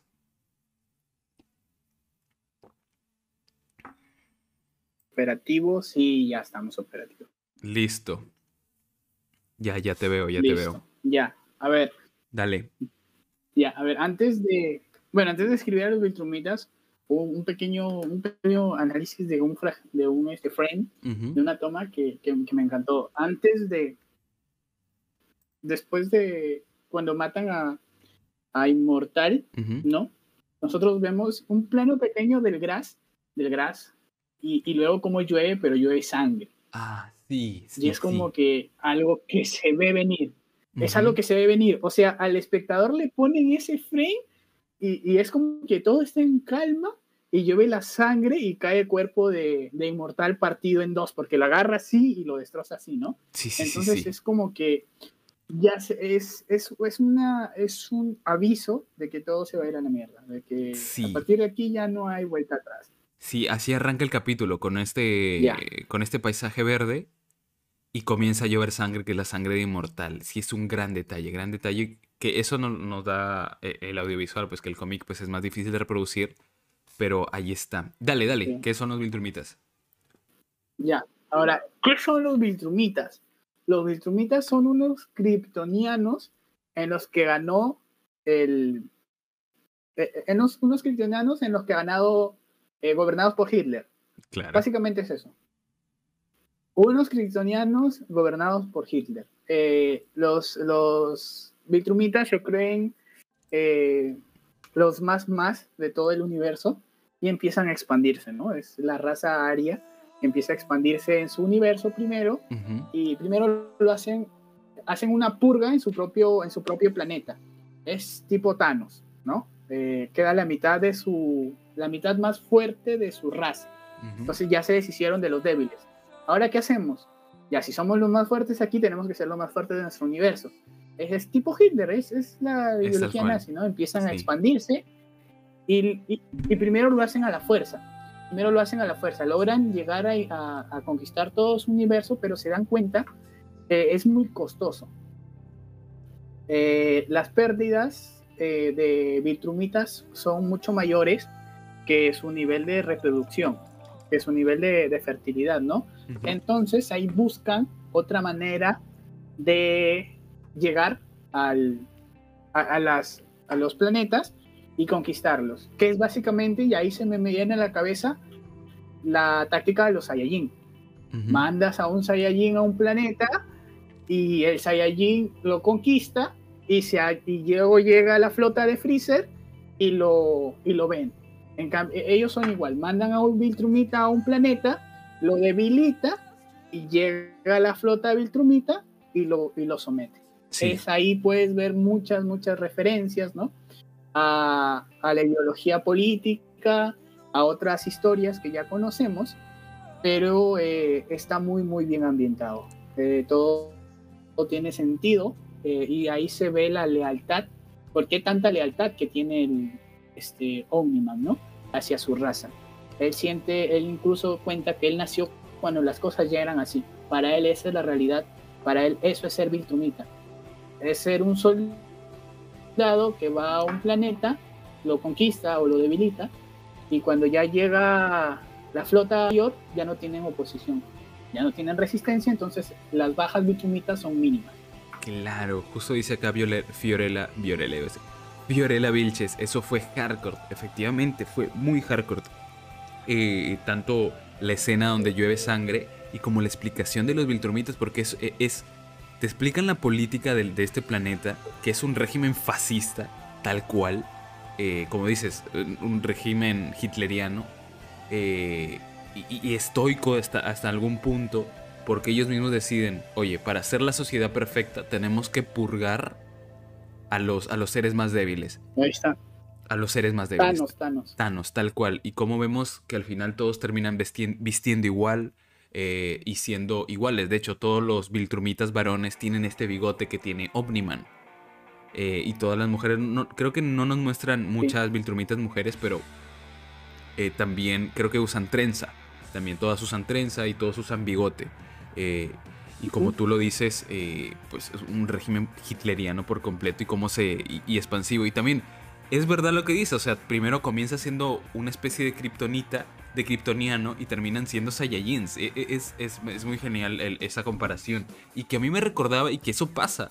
Porque ah, poniéndome así en plan peruano modeón, el Tahuantinsuyo también sucedía así.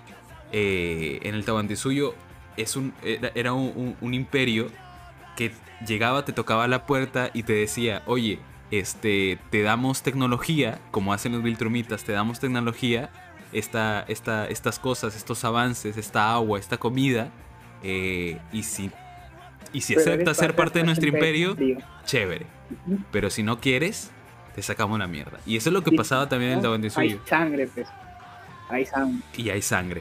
Claro, Claro. Rosita O sea, Quevedo dice todo perfectamente Al inicio, equilibrado. Al inicio, eh, al inicio el Tahuantinsuyo igual era Viltrum en su, en su fase de purga, ¿no? Claro. Eh, desplegaba todo su poderío militar y todos los que estaban alrededor, piñas, que perdieron, que se comen la mierda porque somos los incas.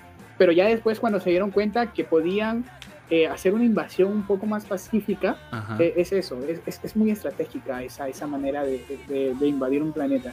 Es, no te mando 50, pero 50 Viltrumitas, sino te mando uno solo que te conozca, que te estudie, sepa tus debilidades. ¿Qué Una vez que necesitas? cargue de todas las posibles amenazas, llego yo fresco y, y- y te cagaste. Ya no tienes quien te defienda. Sí, es muy, muy inteligente eh, lo que hacen los Viltrumitas y cómo hacían también en ese tiempo.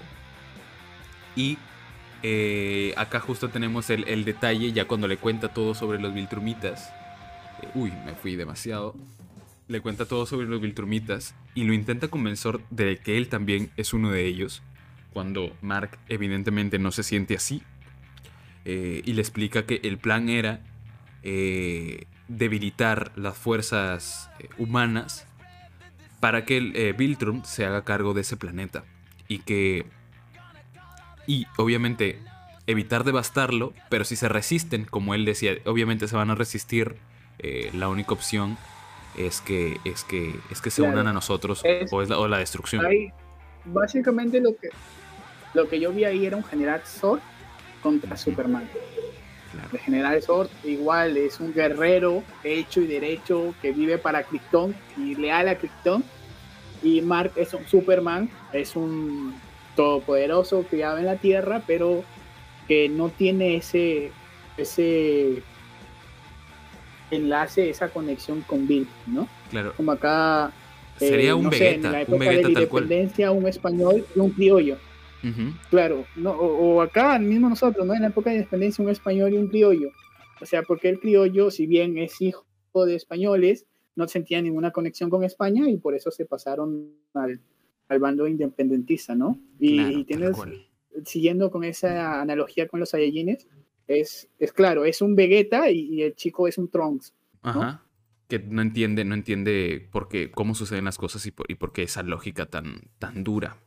Eh, obviamente, Mark, siendo un, un chico humano, un nacido humano, a pesar de tener sangre viltrumita, eh, se resiste. Y como ya es un fanático, ya en este punto Nolan es un fanático. Ya no, no, no, no atiende razones, ya eh, su deber lo ha No hay sobrepasado. lógica. Sí, no hay lógica para él. Y vemos también, este, por fin el logo se llena de sangre. El In- Invincible se llena de sangre Completamente. completamente. Y vemos pues lo inevitable que era este choque entre, entre Omniman y, y- y Invincible. No. A mí, a mí lo que me sorprende es qué, qué tales médicos cirujanos que tiene Cicel. Ajá, sí. O sea, a, a Nolan lo dejan sin la mitad del estómago, lo dejan sin dientes, le arrancan una parte de la cara, perdón, a Mark, y, y después lo operan y sale ileso el pata, ¿no? sí. Eso como que sí es un poco... e- Es una de las pocas fallas lógicas que le he encontrado dentro de este mundo, porque este mundo trata de ser lo más eh, cotidiano posible, pero eso como que se va un poquito todavía por ahí por, por, por la fantasía, ¿no? Sí, y antes justo de llegar de cómo en la mierda de que, que queda este Mark, eh, la pelea que es espectacular y cómo, que a mí me gusta todas las frases que te suelta Nolan. No, no, es que eso, eso, eso no es una pelea, eso no es una pelea, Es eso una es una masacre. masacre. Es una O sea, una masacre. pelea es cuando hay un, hay un, hay un bando que te, hay un bando que te puede poner oposición. Ese de aquí, los golpes fueron de un solo lado, sea, Sí, sí. No, no hay cómo. Tienen la razón, fue una masacre. Y me quedo con las frases que, suelta, que suelta eh, Nolan, pues, ¿no? Porque él ya es su Viltrumita por completo, ahí ya, ya se, se quita la careta de humano y dice, son seres inferiores. Y le, suelta una frase que nos permite conocer más la... Qué, qué tan poderosos son los Viltrumitas. Y le dice, cada vez que tú te vuelvas más viejo, cada año que tú te vuelvas más viejo, tu capacidad de envejecer va a disminuir. O sea, cuando tú parezcas de 30 años, este mundo ya se habrá consumido. Y por eso él se siente... Y ahí tú lo entiendes. O sea, llegas a... Puedes empatizar con esta lógica. Puedes decir, o sea, has vivido no tantos años. O sea, Claro. Dile, dime. sí, sí, no, es, es eso, ¿no? Es la típica, eh, el típico problema que tú tienes cuando te presentan series inmortal. O sea, ¿qué pasa si tú puedes vivir mil años? ¿Qué pasa con tu familia? ¿Qué pasa con tus amigos? ¿Cómo entierras a, a- a todos tus seres queridos? Y eso es ah, una... eh, un, un problema que tienen muchos de estos superhéroes, no solo aquí en, en- en Invencible, sino en todo el, Que lo vimos con el Logan. mundo de superhéroes es eso. La, claro, claro. La disyuntiva y cómo eso poco a poco te va afectando a la larga, ¿no? Quizás Ajá, al inicio dices, pucha, sí, yo, yo voy a hacer, incluso con Deadpool, ¿no? claro. Que llega un momento en el que lo único que quieren es morir. Es morir porque ya no aguantan más siendo inmortales, ya no aguantan más la, la inmortalidad, porque todo lo que quieren muere, porque todo lo que conocen mueren, porque el mundo cambia tanto que ellos ya no saben a dónde pertenecen. Entonces es lo que le pasa a, a Nolan. O sea, te dice, 17 años aquí para mí es un minuto de mi vida, no significa na- nada. Para ti tampoco. O sea, no entiendo por qué te aferras. Tú vas a vivir miles de años. Este planeta ya no va a existir. En el, o sea, él piensa en el gran plan, ¿no? En el gran plan. Ajá. Él no vive en el día a día. Él piensa en el gran plan. O sea, a la larga, eso no va a servir nada. Eh, tu mamá, le dice, tu mamá es una mascota para mí. Sí, es- y esa eso frase fue, fue lo la que a, cagada. a, a Mark, a Mark lo descontroló. A Mark lo descontroló. O sea, ahí Mark se le, le- ataque de ira y ahí pensamos nosotros, ¿no? Se Sí. convierte en Super Saiyajin y le va a hacer el padre. No, Ajá. no le hizo ni cosquillas a, a Omniman. Entonces ahí se puede ver pues esto de, de la experiencia, de cómo la filosofía de vida de, de Omniman está presente y, y la manera de ver las cosas que tiene, ¿no? Que es, es una manera entendible para su posición. ¿no? Como tú dices, te hace empatizar con él, o sea, dices, no está de todo mal lo que está diciendo. Y creo que es algo que un villano tiene que tener. O sea, a un villano tienes que darle una, Motivación. una causa que no sea blanco y negro, sino que sea matizada, ¿no? Un gris. Tienes que darle un gris. Porque si es blanco y negro, ya sabes que, que va a ganar el superhéroe, ¿no? Pero en este caso es como que lo pones ahí y le dices, puta, no, qué, qué pena, ¿no? Qué, qué pena. O sea, yo, yo haría lo mismo, o sea, eh, ponerlo en la delgada línea, borrar la línea entre bien y el mal. Efectivamente, y como dices, eh, llegamos a comprenderlo porque para él, también lo dice en la serie, eh, este, estos 17 años que he vivido es una mota, una, una mota de polvo en, en- en toda mi larga existencia. Y lo intenta manipular y le intenta convencerlo eh, de que todas estas vidas humanas son insignificantes al lado de la suya por el gran plan, efectivamente. Y de hecho, esta escena que a mí me encanta y cómo lo, cómo lo intenta convencer a golpes es la escena del vagón del tren. Porque agarra su rostro, que justo acá le he puesto, y hace que todas las personas, que él mate a esas personas, porque él es tan poderoso que el resto de- se quiebra, se vive en un mundo de cristal. Eh, en comparación a lo fuerte que son ellos. Demuestra la fragilidad. Claro. es. Demuestra la, la fragilidad de los seres humanos. Ujú. O sea, le dice, tú estás defendiendo esto, eres capaz de morir por estos, y los pone ahí frente al tren, el tren se choca frente a Mark, y Mark ve que todas las personas que venían del tren chocan contra él y se deshacen, se Efectivamente. deshacen, porque él es tan fuerte, ellos los vietnamitas son tan, Tan poderosos, o sea, tan fuertes sí. que, que un ser humano es un insecto a su costado. Ajá, Pero él, él sigue, obviamente Mark, humano, sigue, sigue insistiendo en que él, él va a salvarlos a todos y ya, ya, pues da patadas de ahogado. Y vemos como justo lo lanza a esta misma montaña y lo muele a golpes. Aquí es donde queda sin dientes. Y me gustó la transición porque tenemos un flashback de cómo eh, Omniman ve sin dientes a, a Mark y regresa a la infancia cuando le estaban creciendo los dientes. a- fue, fue genial. Y cómo nos recuerda cómo Sí. Debbie, cómo Debbie le, lo, hizo, lo hizo ser un humano, ¿no? Apreciar esos motivos, esto de, de estas pequeñas cosas de la vida, ¿no? Que es tener un hijo, que es eh, vivir el momento, que Omniman no lo hacía. Sí, de hecho esa, como dices, esa transición de un mar sin dientes, sin los dos dientes del medio, pequeño, a un mar sin dientes, porque a Omniman se los sacaba a golpes de inmolido, es como que las dos caras, ¿no? Y Las luego ahí Omniman, y justo esa imagen de Mark sin dientes es lo que a Omniman lo hace despertar ese flashback Ajá. y, y pensar, ¿no? Él, él, se ve, él se ve con sangre, él se ve con la sangre de su hijo y ya entra en una crisis. O sea, porque Omniman fácilmente, siendo un soldado vitrumita leal, en ese momento hubiera acabado con Mark. Tranquilamente. Ahí, sin ¿no? problemas. En ese momento, en esa cara de, de odio que tiene, lo, lo hubiera acabado completamente. Pero eh, cuando él le pregunta, ¿no? En, en esa filosofía que tiene, ¿no? ¿Qué te quedará después de 500 años? Y, Y- él le dice, te tendré a ti, papá. Te tendré a ti, papá. Qué grande esa, Lo quiebra, escena. lo quiebra, lo quiebra por completamente. completo. Sí, esta Eh, justamente. es- esa línea, ese diálogo, Ajá. ese diálogo, ¿no? Es como que Mark entiende que él es diferente a las personas. Mark entiende que en ese mundo él es distinto. No es, no es la típica, este, que le dice Marta y, y Batman le dice, ¿por qué dices ese nombre, no? y, y se acaba la pelea y son amigos. No, no es, no es eso. Es algo, es, es la filosofía. Es, tú eres mi papá, está bien, todos van a morir, pero dentro de todo eso De- te voy dentro a de seguir teniendo 500 a ti, años y tú te tendré a ti. tener mí.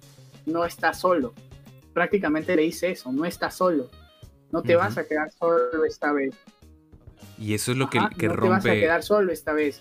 Y ahí Omniman algo hace clic dentro de él y, y no lo mata. Sí, Ajá. algo que él no quería aceptar, porque lo vemos todo el tiempo, todo el tiempo que Omniman duda, porque él ya tiene algo de humano, o sea, ya ha vivido eh, lo que para él era una vida terrenal, sucia, an- animal, eh, ya le ha calado, ya ha tenido un hijo eh, no- no- y no ha podido con eso, no se puede quitar eso, o sea, lo vivido nadie, nadie se lo quita. Eh, y tiene esta frase lapidaria, pues, ¿no? Que, que- ¿cuánto, ¿Qué te quedará después de 500 años? Tú los vas a enterrar a todos, ¿no? Y le responde, te, te tendré a ti. Hasta a mí me quebró, me afectó, yo casi lloro. Fue, es, es una, es una frase muy fuerte. Y aquí vemos claramente cuando él ya le grita, ¿no? Le responde, él se mira las manos ensangrentadas, ensangrentadas y se va. eh, porque no soporta, no soporta haberle hecho eso a su hijo, ¿no? Esa- ese, ese grito es de impotencia por no poder eh, por no poder hacer que su hijo piense como él y por no poder cumplir su deber. Entonces ahí Omniman falla, falla en las dos cosas, porque Omniman deja a alguien que es capaz de enfrentarlo en un futuro y no se lleva y no lleva a cabo el plan Viltrumita, ¿no? Entonces falla en ambos lados y el todopoderoso, porque literalmente su, su nombre es eso, ¿no? Omniman, Omniman, hombre ovni que puede hacer todo. entonces, omnipotente, claro.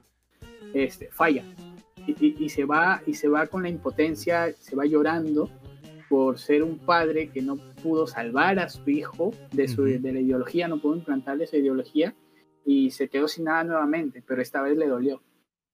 Sí, y, vemos, pues, e- esa escena fue genial también cuando se va, sale al espacio y se quema la sangre, o sea, se- se- su, traje, su traje se limpia. Fue, fue bastante genial. Es, es una escena que justo aquí Fiorella Vilches dice, este, justo le pusieron implantes al dientes al final, por lo que, lo que dice que lo reconstruyeron, porque aquí vemos que la cara se la destruyen, el, el mentón partido. Horrible, este, eh, como, como lo deja. Jaco dice, viendo el pastel podcast y, y a Gisela a la vez. que están dando a Gisela. Eh, bueno, vemos cómo se va. Cómo se va del, del- planeta. Estamos quitando rating ahí. Le estamos quitando rating a Gisela, efectivamente. Eh, cómo se va del planeta, cómo su madre pues lo ve destruido. Y, y termina la serie pues con, con, con, con esto. Bueno, ahí ya pasan lo que ya hemos mencionado de que nos hacen un recuento de los villanos que pueden aparecer o todos los personajes que, que van a tener desarrollo en el resto de los capítulos. Pero ese es básicamente el, el- gran final de esta primera temporada, que a mí me pareció espectacular y me voy a quedar con la frase de te tendré a ti, papá. Es, es muy fuerte como, termina. Sí, sí. No, te resume, esa, esa frase te resume la relación de Mark y su padre, ¿no? O sea, tú puedes ver el, el pensamiento de Mark ahí y el pensamiento de su padre en una sola frase. A pesar de la maja, de la sacada de mierda que te ha dado, él sigue queriendo a su papá. claro. Él sigue queriendo a su papá y él, y él eh, en su pensamiento, él en algún momento o su papá va a poder seguir y todo va a poder estar bien, ¿no? Sabe que su papá ha hecho algo malo, pero como hijo se siente en la obligación de darle al menos el beneficio de la duda. Claro, el beneficio de la duda. Y no le dijo una mentira.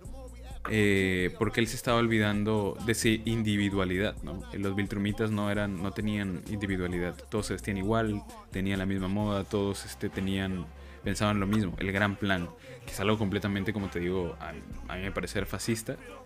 eh, y, que, y que esperemos que nos den más de, Viltrumitas. De hecho, creo que acá saqué un, un scream de uno de ellos. Acá, este bigotón grandote.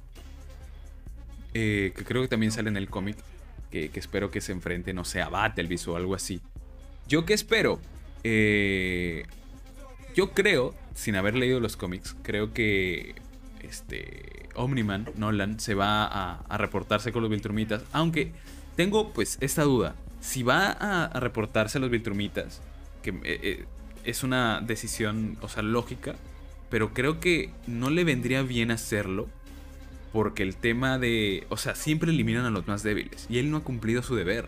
Así que posiblemente si se, se va a reportar, lo maten. Así que la otra opción es que se vaya a pensar a otro planeta. que No sé qué opinas. esté en un, un tiempo fuera, que se tome en stand-by. Ujú. Sí, sí, de hecho es, es bastante lógico porque no tendría sentido ir y decir he fracasado porque lo van a eliminar, lo van a eliminar, ¿no? Lo van a hacer ver débil y, y los vitrumitas se jactan por esa, incluso se jactan de su pureza genética. Ujú. Ahí ya podemos ver todo este tema del fascismo, nazismo, ¿no? Entonces es este, creo que en ese caso él sí es, es lo más acertado, irse a otro planeta, eh, pensar las cosas y pues replantearse en todo caso, porque los vitrumitas tarde o temprano vayan a llegar a la Tierra, ¿no? Y, y lo dice y lo refuerza ese personaje que te digo que es el guardián de por sectores, ¿no? Allen, tipo de sí. linterna verde. Allen se llama. Ya, Allen, ya. Él lo dice cuando los vitrumitas ponen el ojo, eh, pone, donde ponen el ojo ponen la bala. Claro. Que una vez que los vitrumitas se fijan en un planeta, no hay nada que los detenga. No hay forma de que alguien. De hecho, es muy raro es- es- ajá, que, que alguien salga, que un Viltrumita deje su puesto. Claro, claro, y ahí es como que le da la esperanza a Mark, ¿no? Incluso él, él en carne propia ha vivido eso. Él dice, eh, yo, yo no te puedo decir nada porque mi planeta eh, fue invadido por los vitrumitas, pero mi raza era tan orgullosa que prefirió hacer explotar el planeta que vivir como, como esclavos, ¿no? Claro. Es tipo un Namekusein. Y, y se fueron así a colonias de- del espacio y ahí con, con estaciones ¿no? de reproducción para que su raza no se extinga.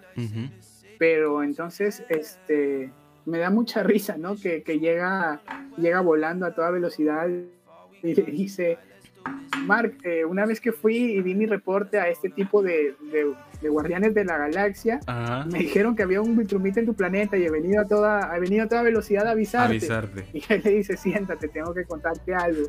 Y ahí le cuenta, pues, ¿no? Que el Vitrumita era su papá, Que él Y también es un eso, Viltrumita. él también es un Vitrumita. Y ahí él pues le dice que qué va a hacer, ¿no? Y él le dice terminar la secundaria. Terminar la secundaria.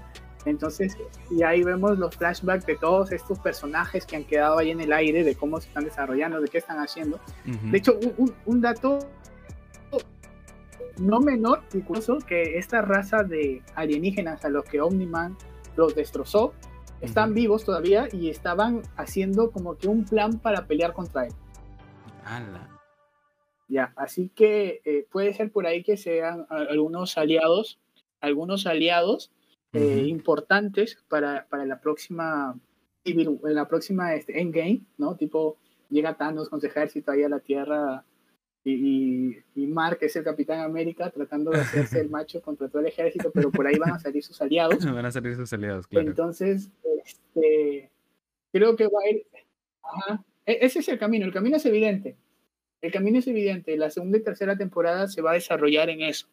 En la, en la crisis existencial de Omniman Ujú. y en la preparación de Mark para enfrentarse a una inminente invasión este, de, ah, ¿cómo se- Viltrumita, de Viltrumita. Viltrumitas. Sí, también obviamente nos quedan pendientes este, Ese personajes, personajes como el marciano que llega a la Tierra, que que se queda uno en- dentro de la nave, lo- lo- la, la invasión marciana de estos pulpitos que están en, en propio Marte. Hay un faraón, un- una momia que también se despierta en algún momento. Han dejado plantados muchos villanos y muchas cosas que, que va a estar demasiado interesante, pero fácil Sí. dentro de un par de Sí. años, un año, un año y medio Pero le como doy, te le digo, doy a la creo serie. que, que- claro, Eh, eh, todos estos villanos así que han quedado desperdiciados van a ser las pruebas que va a tener que pasar Mark para poder enfrentarse a su padre en el Ujú. futuro, ¿no? Es como que cada villano que te han presentado es uno más poderoso que el otro, entonces Mark va a tener que escalar ese nivel de poder para, llegado el momento, eh, pues enfrentarse a todo lo que venga, porque recordemos que Mark no pudo con un Viltrumita y hay una legión entera que va a llegar a la Tierra. Efectivamente, creo que hemos hablado la- ya casi dos horas de la serie. Vamos a cerrar leyendo algunos comentarios eh, del público que está aquí. Dice Fiorella, le pusieron... Bueno, aquí, te preguntan, sí, Dale, dale. que, ¿Cuánto le damos a la serie de, de puntuación? Ah, acá ¿Cuánto está. calificamos? Mario Guamán Mendoza, ¿cuánto le dan Mario, la Mario calificación? Guamán. ¿Cuánto le dan de calificación a la primera temporada? A ver, eh, no sé si tú la tienes más claro, ¿cuánto, cuánto le das? Eh, bueno, Chelas como dice ya César- habías presentado, eh, Bart, Chelas dice, Chelas para poner el puntaje. Puede ser, puede ser. De hecho, yo pensaba mandarte plata, man- yapearte Sí. para comprarle Este, unas chelas, pero no pude. De hecho, yo, yo tampoco, iba a poner, iba a comprar chelas también para tomar acá, pero, pero vi la cola, dije, puta, quiero chelas no COVID, así que no, no compré nada. Dije, no, ya, ya si no voy a comprar, no, ya mejor. y, y, y Bacus, Bacus todavía no te sponsorea. No, tampoco. Ya tss, tienen que apoyar, tienen que suscribirse y dar like ahí Sí. para, para, que, para que me llame Bacus. Alguna de sus chelas. Claro, ahí pon, pon tu yape ahí, pon el código QR de yape. Puede ser, puede ser. No, en realidad, en realidad, este, como te digo, eh, es muy diferente analizar eh, el cómic y la, y la adaptación. Porque como te digo, hay, hay momentos en los que se paran de manera diametral, ¿no? Diametralmente opuesta. Tenemos el cómic y cómo lo tomó la animación. Siguen la misma línea argumental, sí, pero si tengo que calificar la primera temporada sin ver el cómic, o sea, dejando el cómic de lado, yo le doy un 9, 9 de 10. 9 de 10. Hace mucho tiempo, hace mucho, sí, hace mucho tiempo que no veía algo tan fresco en el género de superhéroes, ¿no? Eh, de hecho, es algo que es oscuro sin, sin tener que, que recurrir a, a esos colores, ¿no? Como eh, DC está tratando de hacer en sus películas, ¿no? Claro, Ah, no, mi el película es oscura porque, porque a Batman siempre lo pongo en la oscuridad y paleta de colores es de esta tonalidad. No, no. Claro. Estos son colores, eh, incluso el traje de superhéroe no es amarillo con celeste, es, Son colores muy Pero- atractivos. o sea, como te digo, para hacer ocho capítulos, sí, para hacer ocho capítulos abarca temas muy amplios, los toma, toma lo mejor de cada tema, sabe qué tomar, sabe dónde meterle punche, sabe dónde tomarse no, no tan en serio las cosas. Es, es, una, es una apuesta y una ejecución muy, muy buena, muy, muy buena. O sea, han sabido poner cada cosa en, en su lugar, ¿no? No hay nada que sobre, no hay... eh, lo que sí me, me gustaría ver un poco y que me han quedado debiendo, pues es, es todo esto que ha pasado con, con todos los otros personajes, ¿no? Que están por ahí desperdiciados. Eh, Ah, creo que a los. Guardianes del Globo nuevos se les quitó un poco de protagonismo. Eh, incluso, claro, a, a Eva Atómica, que me parece un, un tipo de Scarlet Witch, que me Mm, parece sí. muy poderosa, tener el poder de, de modificar átomos. O sea, A nivel atómico, sí. si ella quiere a toda eh, eh, si ella quiere va a poder destruir a toda la flota Viltrumita porque los desintegra a nivel atómicos y ya está ¿no? Eh, pero pero es es eso no me, me gustaría un poco más de desarrollo de esos otros personajes Eh, también lo que no, no me gustó eh, un- uno de mis pegas por las que no le pongo el 10 es que a su mejor amigo que, que era gay no o Ujú. sea, le, le, des- le destrozan a, a su enamorado, claro. a su pareja, por, porque Mark no decide ir a tiempo a ayudarlo y el otro simplemente se lo toma suavecito, ¿no? To- toda la serie me estás poniendo eh, en cara, me estás echando en cara eh, que todas las repercusiones son importantes Ujú. y a, la- a la pareja del otro lo destrozan por culpa de Mark y, y no hay ma- mayor resentimiento, ¿no? Sí. Entonces creo que ahí como que tambalearon un poquito y solo por eso no le pongo el 10, pero sí, sí, un 9 se lo tiene muy, muy bien ganado. Sí, este. Yo creo que obviamente es una serie que todavía no termina y como tú dices, ha dejado muchas cosas plantadas. Eh, y a mí lo que me ha quedado de ver es la animación. Entiendo que han tenido poco presupuesto, pero hay partes que sí son muy flojas y a nivel de 3D también. Hay, hay 3D que es muy, pero muy flojo. Eh, obviamente ya les han subido el presupuesto para la segunda y la tercera temporada Sí, porque ha- ha calado, sí. han calado muy bien el- en el público, así que tienen pues mejor, mejor presupuesto. Yo le pondría por eso un 8. No soy mucho de poner puntajes porque siento que los números, o sea, en- en- encierran mucho la, a la obra.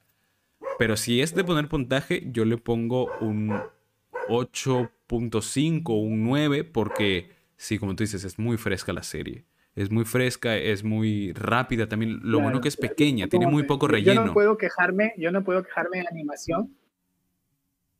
Yo no puedo quejarme de animación, pues porque ya te dije, veo One Piece, ¿no? Entonces este, sería muy doble cara de mi parte quejarme por la animación. Sí, tienes razón. No lo he visto. Vi uf, cuando era pequeño, pero también ya van como cuántos, 800, 900 capítulos. ¿Vas al día? El manga ya pasamos los mil, sí, yo estoy al día.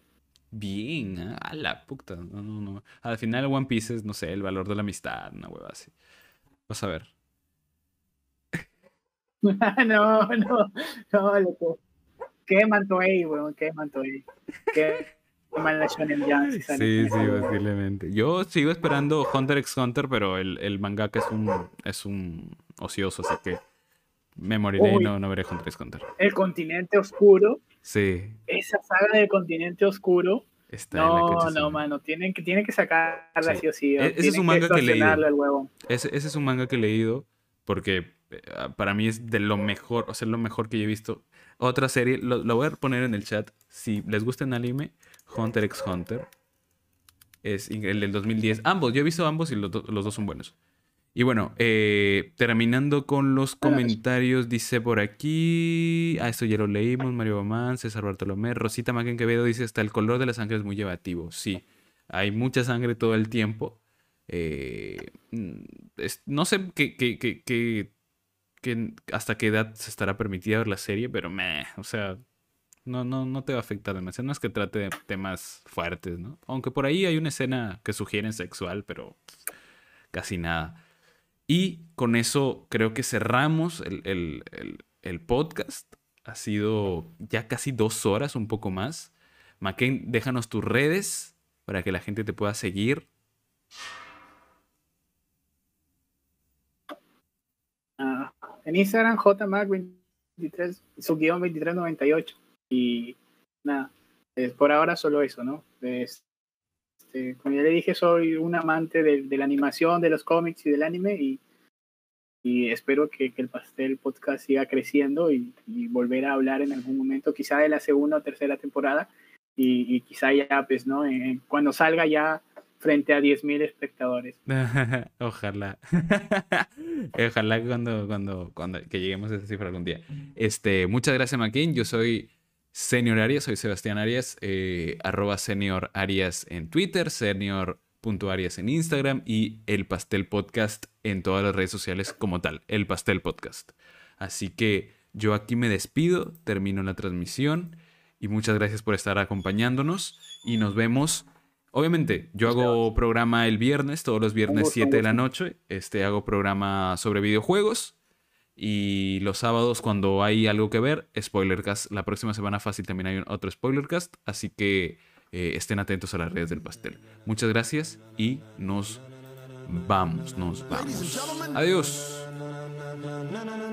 Ladies and gentlemen,